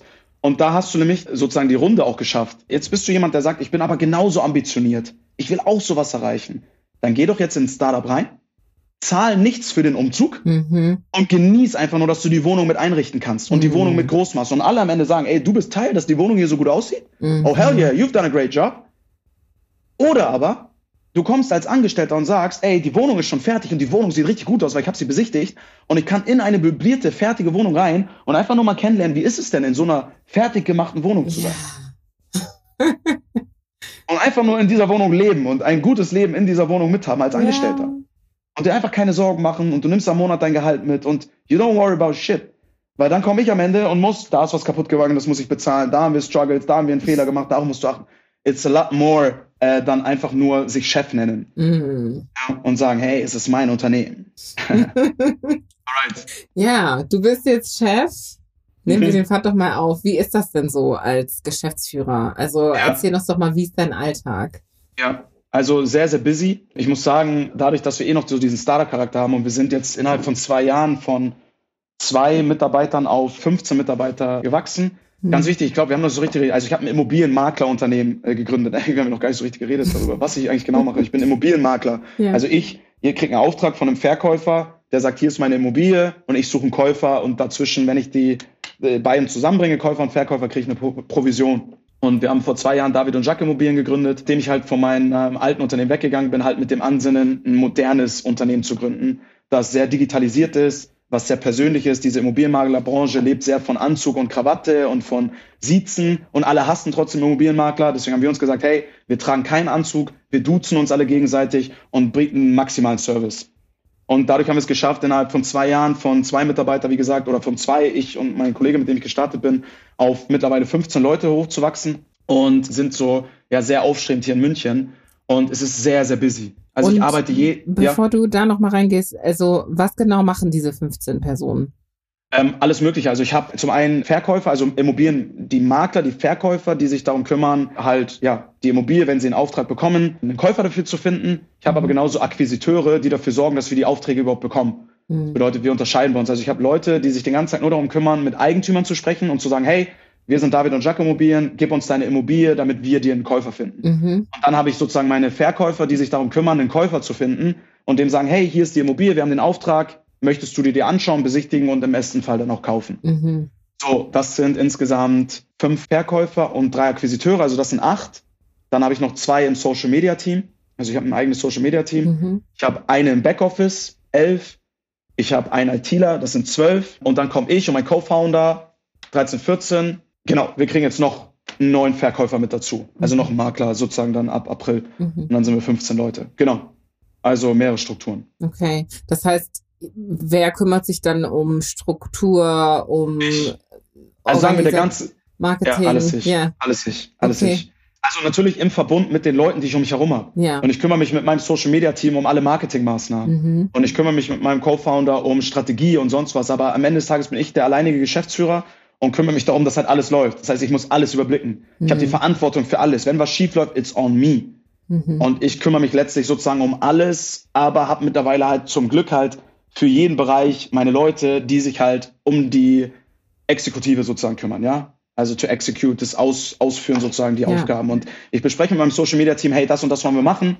Und die setzen es am Ende um. Ich muss aber trotzdem überblicken, freigeben, die Idee ausarbeiten und bin mhm. natürlich meistens auch Teil des Ganzen, weil ich sehr oft vor der Kamera auch stehe. Und genauso ist es bei meinen, bei meinen Akquisiteuren und bei meinen Verkäufern so. Ich sage ihnen halt, wie sie es zu tun haben und ich bringe es ihnen bei und ich mache Workshops und ich gebe ihnen direkt Beispiele. Ich gehe manchmal mit auf die Besichtigung oder auf Akquisetermine und ja, bringe es ihnen sozusagen das Game bei, muss es dann überwachen und dann halt immer so an kleinen Reglern schauen, hey, hast du darauf schon geachtet? Ich höre ihm beim Telefonieren zu. Hey, versuch nächstes Mal den und den Satz zu benutzen. Beim Termin sage ich, hey, achte nächstes Mal da und da drauf. Also ich bin aktuell noch in allen Prozessen direkt mit drin, hm. bin jetzt aber so dabei, dass ich mittlerweile dies halt ausführen lasse. Hm, okay. Ja. ja. und das erfordert auch schon Zeit, ne? Dieses absolut. Überblicken alleine. Ja, ist, ja, ja, äh, absolut ja, kann da, kann ich nur beipflichten. Und wie und für alles eine Lösung haben. Ja, genau. Also wie, wie ist das denn? Also wie kann man sich so deinen Alltag vorstellen? Ja, also sehr, sehr lang. Und auch da sind wir wieder bei dem, seid euch bewusst, auf was ihr euch einlasst, wenn ihr gründet. Ich arbeite jeden Tag. Also mein Tag geht meistens so wirklich los, los. Ich fahre so zum Büro um neun. Ich bin aber auch im Büro bis um neun. Mhm. Und zwar jeden Tag. Also Inklusive ich sehe. Samstag und Sonntag? Samstag, Sonntag nicht mehr. Das habe ich aber tatsächlich auch erst seit einem halben Jahr ungefähr so, dass wir halt jetzt endlich genug Leute sind, mhm. dass ich am Wochenende nichts mehr machen muss. Das heißt, bei mir ist unter der Woche und am Wochenende kann ich mich endlich um meine Familie kümmern. Mhm. Aber unter der Woche, meine Frau sagt, sie ist alleinerziehend unter der Woche. Mhm. Weil sie sagt, ich sehe dich nicht. Und die Kinder schlafen, wenn ich nach Hause komme. Und das ist das Opfer, weil gerade unser Business ist meistens so, dass abends erst die Calls anfangen, so ab 16 Uhr, weil dann die Leute zu Hause sind. Mhm. Das heißt, meine Leute brauchen mich jetzt ihren Ansprechpartner, wenn irgendwas ist. Hey, hier gibt's ein Feedback, hey, da gibt's ein Closing, da gibt's ein Sale, da gibt's einen neuen Auftrag, ich brauche deinen Rat. Wie sieht's damit aus? David, ich habe da jetzt gerade den Struggle, hier stehe ich gerade vor einem Hindernis. Wie sieht's aus? Und dann kann ich nicht von zu Hause von denen erwarten, bleibt ihr bis 20, 21, 22 Uhr im Büro, aber ich bin jeden Tag ab 18 Uhr zu Hause. Mhm. It's not working. Mhm. It's not working. Und deswegen sieht mein Alltag einfach so aus, dauerhaft erreichbar sein, dauerhaft Ansprechpartner sein und von neun bis neun jeden Tag arbeiten. Dann komme ich nach Hause, ich chill ein, zwei Stunden und äh, fahre da mal meinen Kopf runter und schau halt Fußball oder Netflix oder ich chill mit meiner Frau ein, zwei Stunden, bis sie dann müde einschläft und ich dann meinen Laptop wieder aufmache und bis zwei nachts weiterarbeite. Mhm. Und halt dann endlich mal die Mails abarbeite, die ich tagsüber nicht bearbeiten kann, weil ich da die ganze Zeit halt im Austausch mit meinen Mitarbeitern bin. Mhm. Und das ist sozusagen das, wie der Alltag aktuell aussieht. Aber je größer wir werden, desto mehr Verantwortung kommt auch, aber desto mehr spielt sich das Team ein. Und desto mehr gibt's dann halt die, die länger mit dabei sind und die dann halt auch mal eine Frage selber beantworten können. Mhm. Die dann halt mal den Tipp auch weitergeben können, weil ich es ihnen ja schon beigebracht habe. Aber hat halt jetzt auch zwei Jahre gedauert, um zu dem Punkt zu kommen. Mhm. Ja, ja, ja.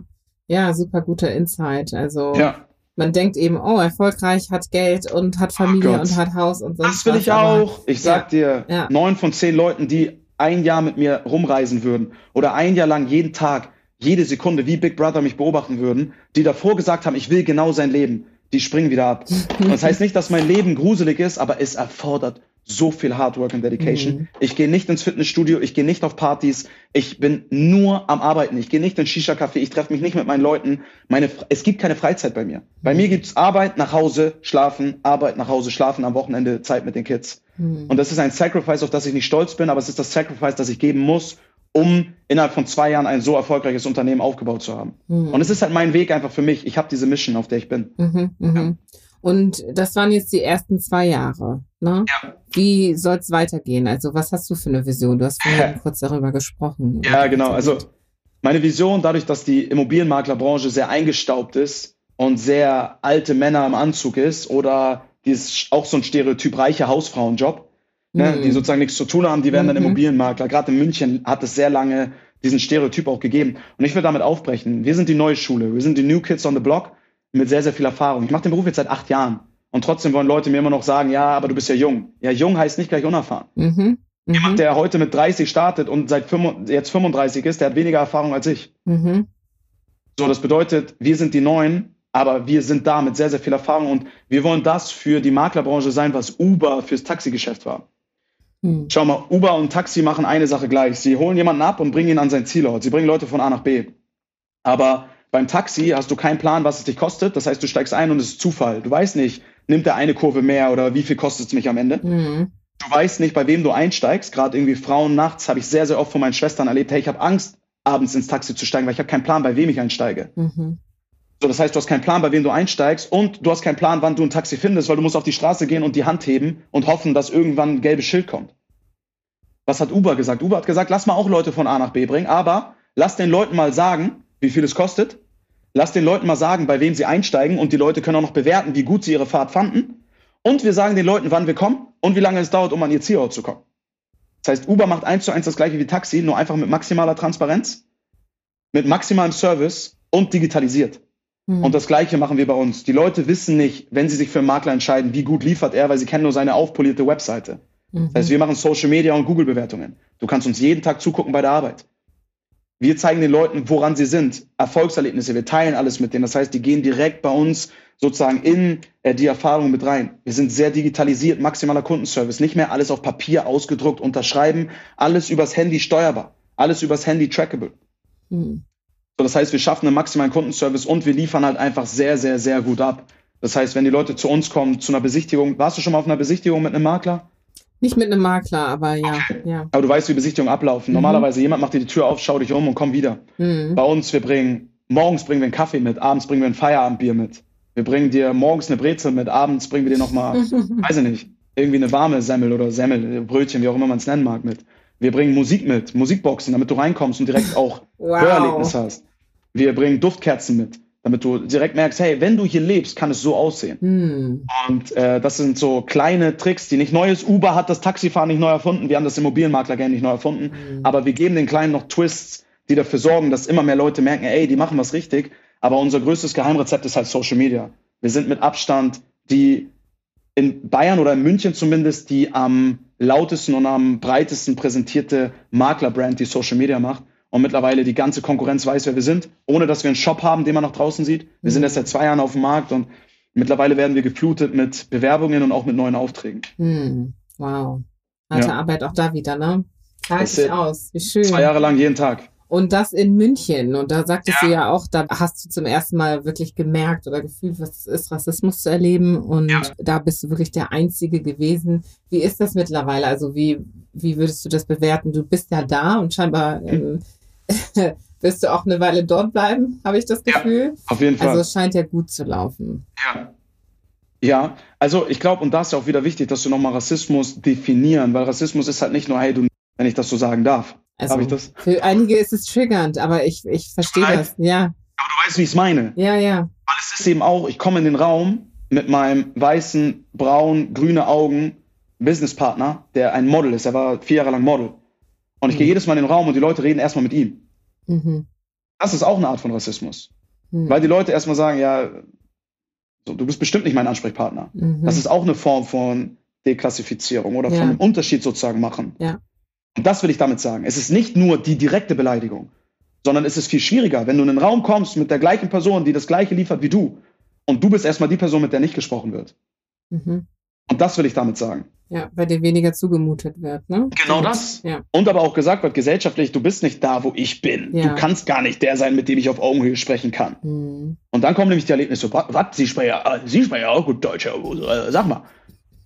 Ich habe mit einem sehr, sehr großen, hier sind so Wirte, mhm. ja, so Bierbrauer und so, weißt ja. du, die sind hier riesig, Paulaner, Käfer, äh, Schottenhammel und so, das sind so, weißt du, so die so, so Gastro-Leute, die sind hier so mit die größten Unternehmer mhm. in München, so mhm. Oktoberfest und so. Mhm. Ich habe mit einem von denen habe ich besichtigt.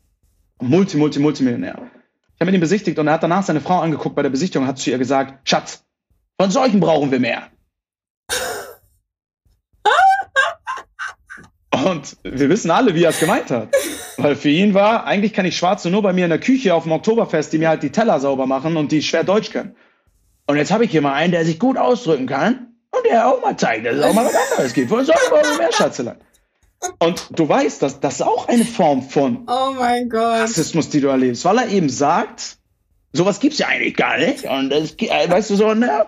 So, und deswegen, das, das ist für mich viel schlimmer als der Neonazi, Skinhead mit Boots, von dem ich direkt weiß, er lebt von Hass. Hm. Und der halt mich anschreit und sagt, hey du N-Wort. Mhm. So, weil da hast du direkt abgestempelt. Aber es ist ein anderer Painpoint, als halt in den Raum zu kommen mit meinem Businesspartner und er wird erstmal nur angesprochen. Ich denke mir, mhm. Leute, ey, I'm the one. Mhm. Er ist nur der Co-Founder, ich bin derjenige, der das hier ins Leben gerufen hat. Mit mir redet ihr gefälligst. So, und das waren Sachen, die ich halt durchbrechen musste, aber auch da wieder durch Social Media, weil du eben den Leuten zeigen kannst, du gibst ihnen einen Rahmen, in dem sie sich kennenlernen, bevor du durch die Tür kommst und persönlich mit ihnen redest, dass sie eben schauen können, hey, wow, der gibt aber Gas. Ey, der ist aber repräsentativ. Ey, der spricht aber perfekt Deutsch. Ey, der ist scheinbar der Head of the Company. Das heißt, auch da brechen wir eben oder kommen wir in ein neues Zeitalter, wo wir die Möglichkeit halt haben, durch solche Medien ähm, äh, das mit aufzubrechen. Und mittlerweile erlebe ich das gar nicht mehr. Mittlerweile, ich komme in den Raum und die Leute wissen, he's the one.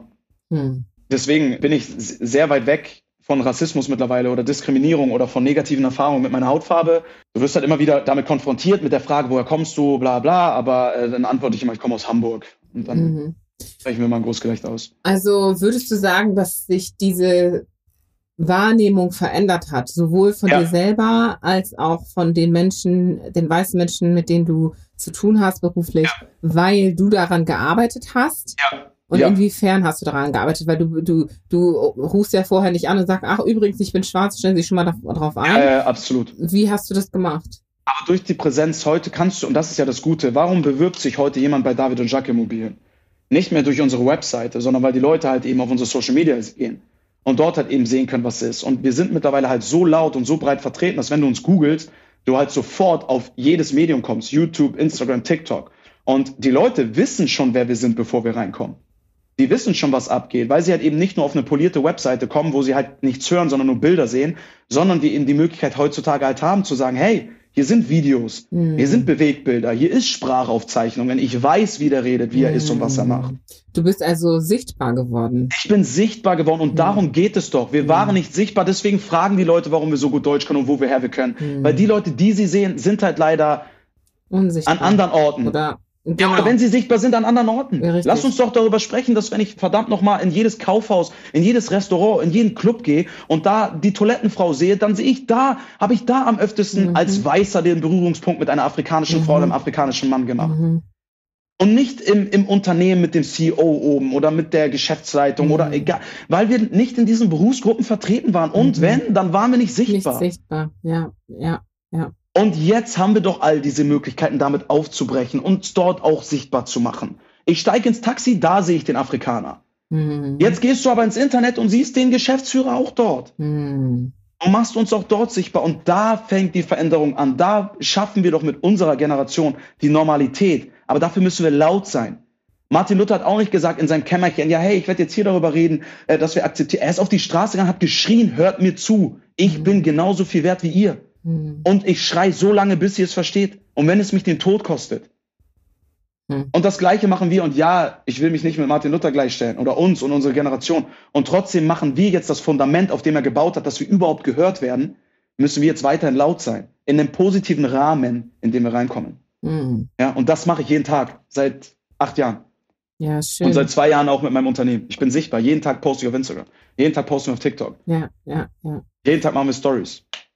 Du schaffst eine Normalität, sagst du. Das genau. finde ich richtig toll. Und Ganz genau. Das entspricht auch total dem der Vision und, und der Mission von Afrikaner. Ja. Diese Sichtbarkeit zur Normalität werden lassen. Yes. Und yes. dafür müssen wir eben auch ja was tun. Ne? Ja. Und wir sind auch sowas von einem Vorteil, weil wir so obvious, also sehr yes. offensichtlich sichtbar ja. anders sind. Ja. Das heißt, das können wir so gut zu unserem Vorteil nutzen. Ja, absolut. Mhm. Absolut. Ja, und super. deswegen, ich sehe unsere Generation, wir haben eine Mission, wir haben einen Auftrag. Und ja. dem müssen wir gerecht werden, anstatt uns in Wut und Trauer zu sehr einlullen zu lassen. Das darf auch sein. Und wir sollen es nicht ignorieren, dass Schmerzpunkte da sind und dass wir eben diese Erfahrungen machen. Mhm. Aber umso lauter muss die, muss der Upside sein von dem Ganzen, dass wir eben sagen, ey, ich schaffe diese Veränderung hier. Mhm. Ja, mhm. wozu hat es geführt, dass es eben, es gab eine Normalität, in der Amerikaner auf die Straße gegangen sind und da sind Leute an Bäumen gehangen. Mhm. Das war eine Normalität. Mhm. Schau, wie weit wir schon gekommen sind zur Normalität. Wer sind wir, dass wir jetzt nicht diesen letzten Schritt noch gehen können und uns daran aufhängen, dass Leute uns fragen, warum wir so gut Deutsch können? Mhm oder uns auf Englisch ansprechen, wenn die Normalität eine war, die mit Mord und Totschlag zu tun hatte. Mhm. Nein, wir müssen stärker sein. Wir haben wir haben es sehr, sehr in Anführungsstrichen leicht mit der Aufgabe, die unsere Generation in dieser ganzen Kette bekommen hat. Ja, ja. ja ich wollte gerade sagen, wir können uns mit diesen Themen auseinandersetzen, mit ja. diesen philosophischen Themen. Wir müssen nicht mehr darüber nachdenken, was, wir, was für Kleidung wir tragen oder ja was wir essen werden oder ja, wo wir auf Toilette gehen oder essen gehen. Richtig, richtig. Dass wir überhaupt rausgehen, dass wir nicht ja. direkt erschlagen werden, genau wenn wir gesehen werden, sondern wir können jetzt nutzen, gesehen zu ja. werden, statt uns zu verstecken aus Angst, dass uns etwas Schlechtes passiert. Ja. Ja. Wow. David, ich könnte noch so viel mehr weiter erzählen und Fragen stellen. Aber wir müssen zum Ende kommen. Wir haben ja schon viel, viel behandelt. Sehr viel. Ich bin dir so dankbar. Das ist unglaublich toller Content und so viel Weisheit. Ich Danke. bin auch ein ganz großer Fan davon, von Weisheit. Und ja. Weisheit ist auch meiner Meinung nach altersunabhängig. Ja.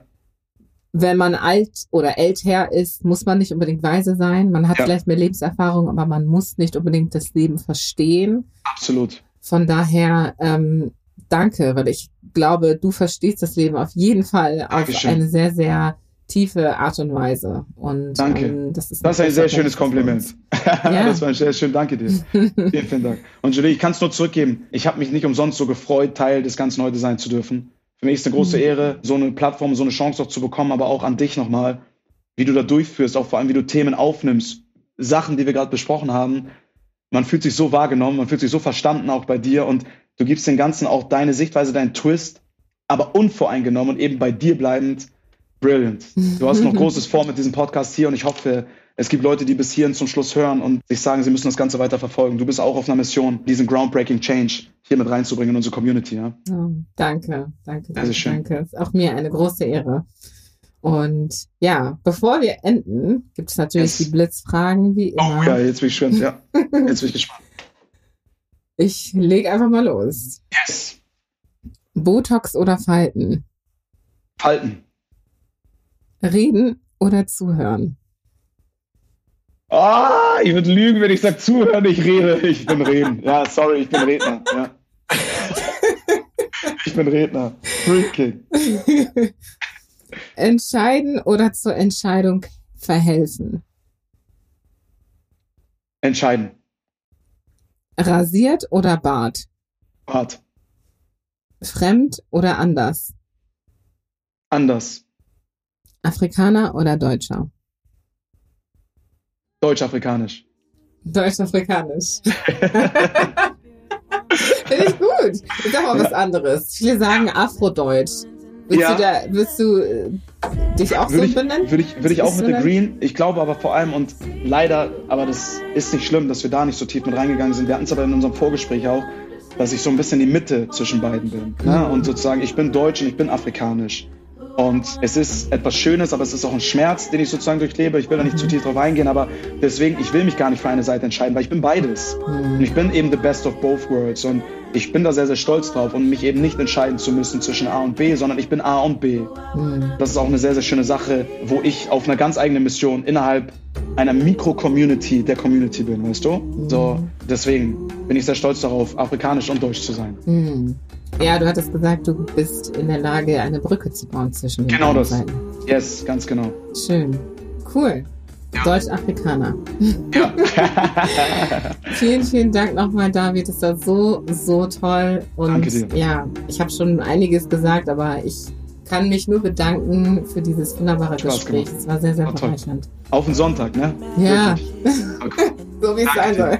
yes, sir. That's it. Ich hoffe, du genießt jetzt deine freie Zeit mit Family und Kids. Und yes. Ja, wir sehen uns bestimmt bald wieder. Das machen wir. Alles, alles Gute.